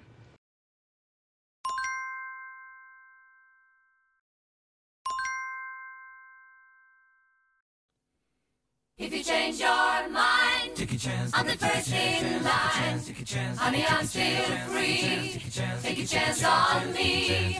If you need me, let me know. No me canso de decirlo. El acierto de esta temporada fue incorporar a Sí, Ava a nuestras vidas. fue. Sí, Ya fue. Ni, Ah, te queremos mucho. nos, Ya. queda, nos queda mucha temporada, pero ya Ava ya, lo- ya la, ya la ganó. Ava wins the season. Cuéntame, Javier Isabel, ¿qué, vamos a, Sí. ¿qué nos vas a recomendar hoy? Mira, yo quiero recomendar un podcast, ya hablando de Office, que se llama Office Ladies, que es un podcast que hace la Gina Fisher, que interpretaba a Pam Beasley, y eh, la Angela Kinsey, que interpreta a Angela, y, y que ellas, eh, aparte de ser actrices protagónicas de la serie, em, terminaron siendo mejores amigas en la vida real. Sí, ¿Cachai? es muy bonito porque cuentan Eh, cómo se desarrolló su como- amistad. Es muy bonito. Exacto. Entonces empiezan a, porque sus personajes interactúan bastante poco en la serie y aparte de interactuar poco se llevan como el hoyo, como Sí, sí. de hecho hay como caleta de capítulos donde Pam intenta hacer como rabiar a Ángela, ¿cachai? Como pero también tiene esa weá que cuando cacha que Ángela está sufriendo mucho como que el personaje Pam recula, ¿cachai? Como y tienen un podcast que sale semana el último podcast salió la semana pasada entre martes y jueves más o menos que creo que salen. Y son podcasts donde ellas momentos de la serie precisamente, como de repente a veces capítulos o algunos temas, por ejemplo, no sé, el último podcast que subieron, que se llama Doomsday, eh, lo que hacen es como ver algunos eh, blobs de la serie, por ejemplo, cuando Dwight eh, eh, le escribe esta carta como a este capítulo a Robert California diciéndole como todo lo que les gusta la serie y tienen también invitados, por ejemplo, como todo, en ese momento. capítulo en particular hablan con o se conectan con Danny Shun, que fue precisamente quien escribió ese capítulo, que uno de los capítulos después de que Michael se fue, tienen distintos invitados, han invitado al mismísimo Steve Carell, entonces van invitando no solamente a actores o actrices de la serie, sino que también a showrunners, a guionistas de un capítulo en particular, ¿cachai? Entonces es interesante cómo te va mostrando un poco el, el making of de la serie, Mm. que es muy interesante.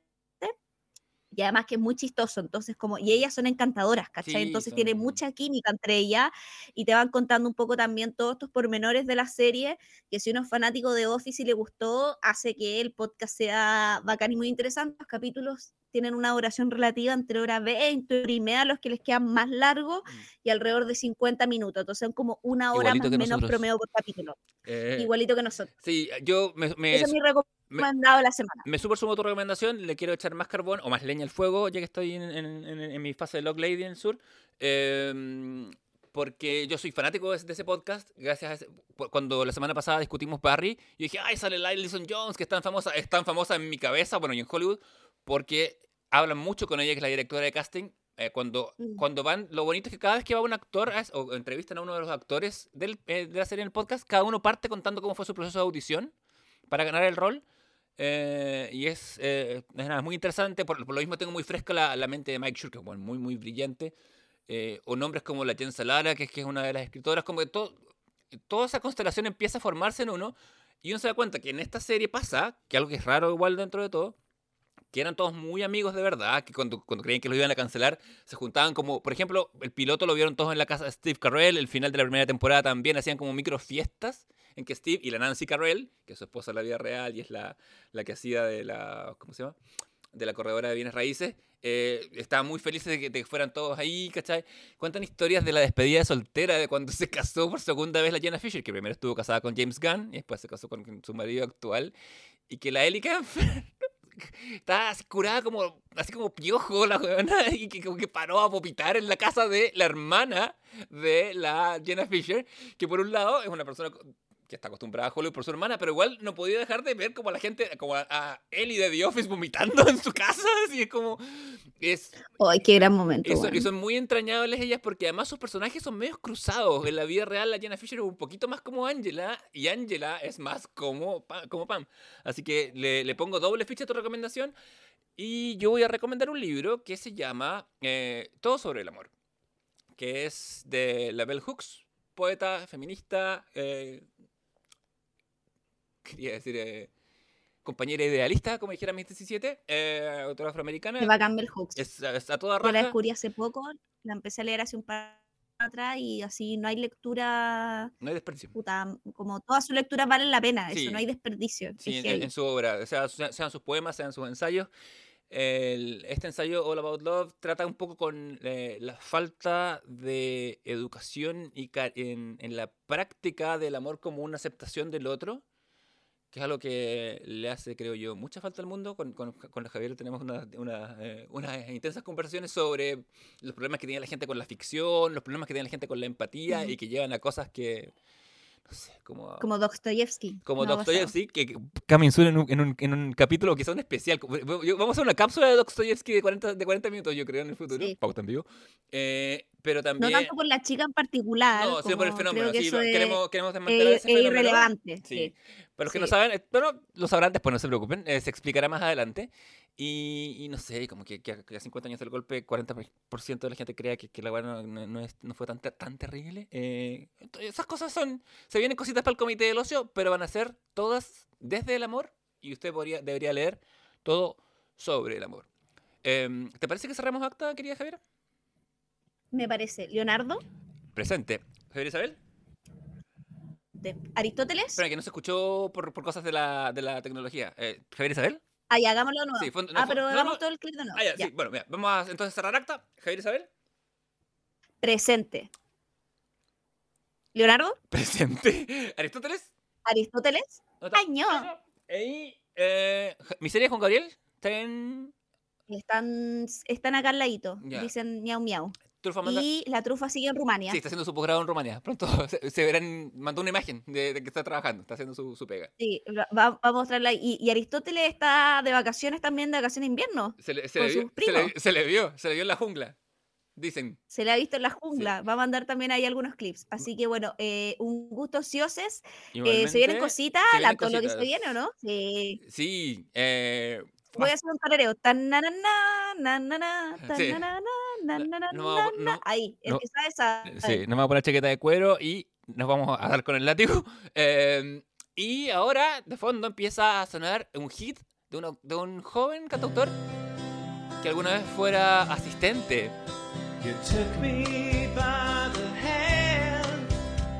Hunter canta That One Night.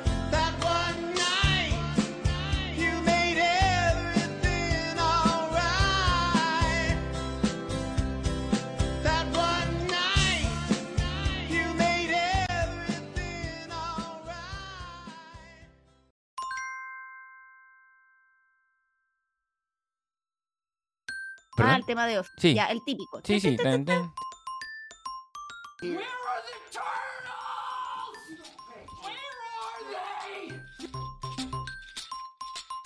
Como tal, sino que han llegado, ha llegado la familia Perú. No. Ay, no, qué belleza. Ah, pero mira esa cola. Sí, ¿no?